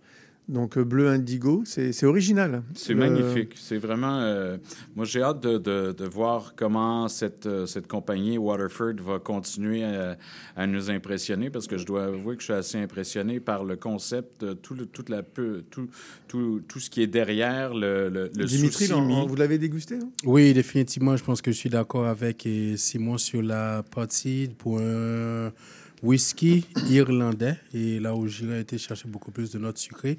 Mais quelques notes écossaises, je suis bien d'accord avec toi là-dessus. Ça se boit bien. Et oui, définitivement, je pense que ça va faire partie de mon line-up chez moi. Ah, bon, ben voilà. On- déjà, un client de gagné. Voilà.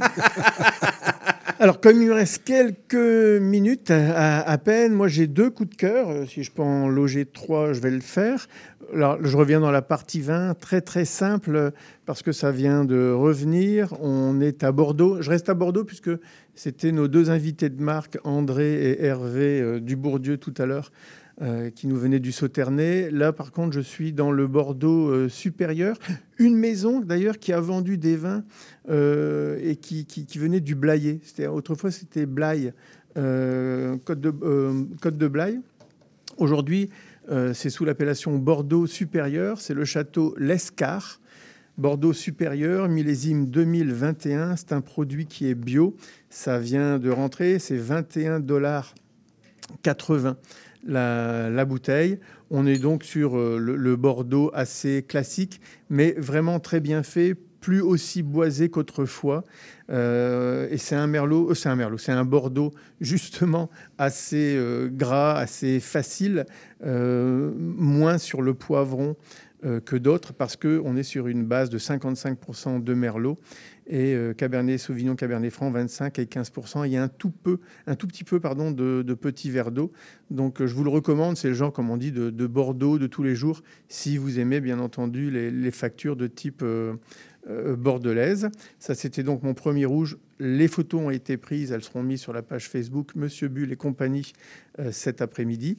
Mon deuxième coup de cœur, c'est Brot. Alors, Brot, je le dis, j'en entends déjà peut-être qui rigolent s'ils connaissent bien le- les Côtes du Rhône et notamment Châteauneuf-du-Pape, parce que la famille Brot, c'est la famille qui a créé la fiole, ce qu'on appelle la fiole du pape. Vous savez, cette bouteille. La bouteille un peu. Un peu déformée, voilà, c'est ça. poussi- poussiéreuse, là. Voilà, pseudo-poussiéreuse, voilà. Donc ça fait toujours sourire les grands amateurs de Châteauneuf-du-Pape parce qu'ils vont dire euh, il n'y a pas vraiment de typicité. Bon, alors le Châteauneuf-du-Pape, lui, euh, vaut 45 dollars à la SAQ et, et il est disponible. Mais par contre, euh, moi, je vais vous parler plutôt du Code du Rhône, Euh, un Code du Rhône élaboré par la marque Brod qui s'appelle Viridi, millésime 2021. C'est un produit qui est bio également. C'est Grenache 80%, Syrah 20%.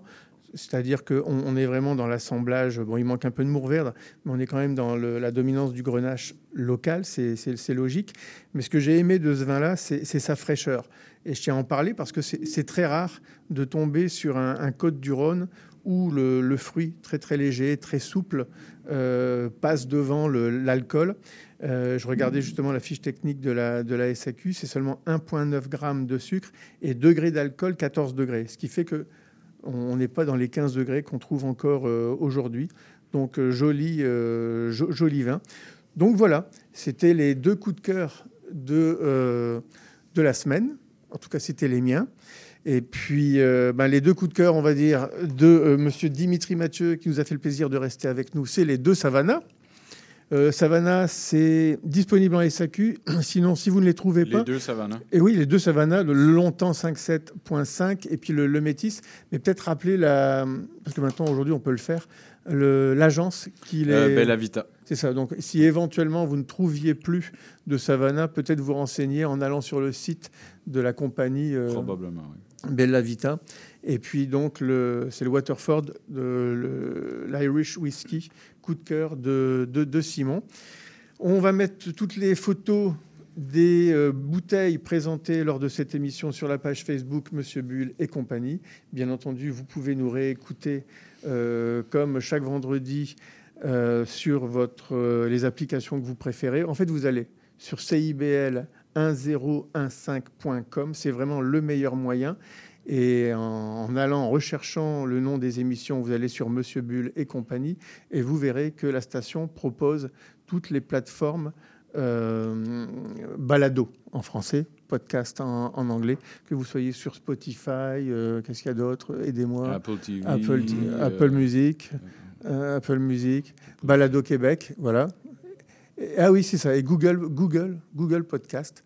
Euh, donc vous pouvez nous réécouter euh, là et vous pouvez même aller découper les, séquences euh, afin d'écouter nos, invités. Et bien entendu, dimanche, ce dimanche, en rediffusion à partir de, 20 de 21h. Ça, ce sera peut-être Hmm, ah non, le Super Bowl, on sera peut-être encore à la mi-temps et tout. En tout cas, on n'a pas proposé d'elle avec des, vins, mais le petit Lescar Bordeaux que j'ai proposé, il pourrait bien passer avec euh, les ailes de poulet pour le Super Bowl de ce dimanche soir. Bonne écoute et bon, bon week-end à tous. On se reparle vendredi prochain.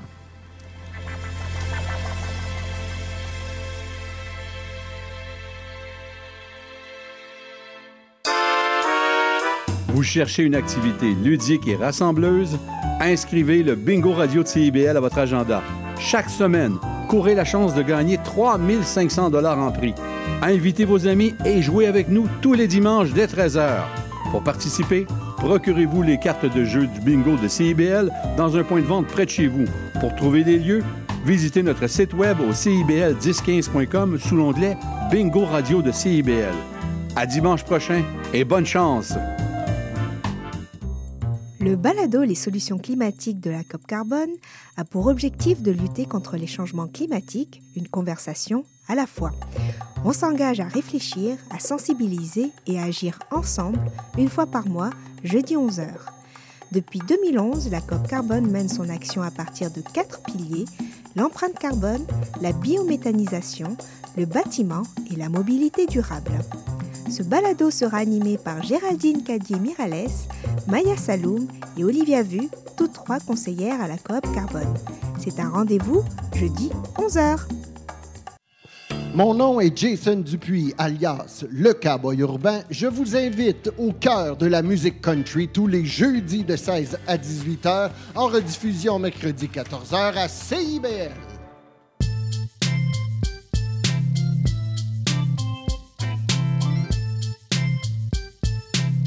CIBL 101.5 Montréal.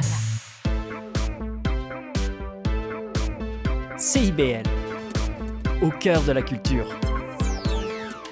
Une heure de rencontre, trois appels conférences, deux dossiers à classer, puis Sonia qui est encore là. Oh, j'ai faim.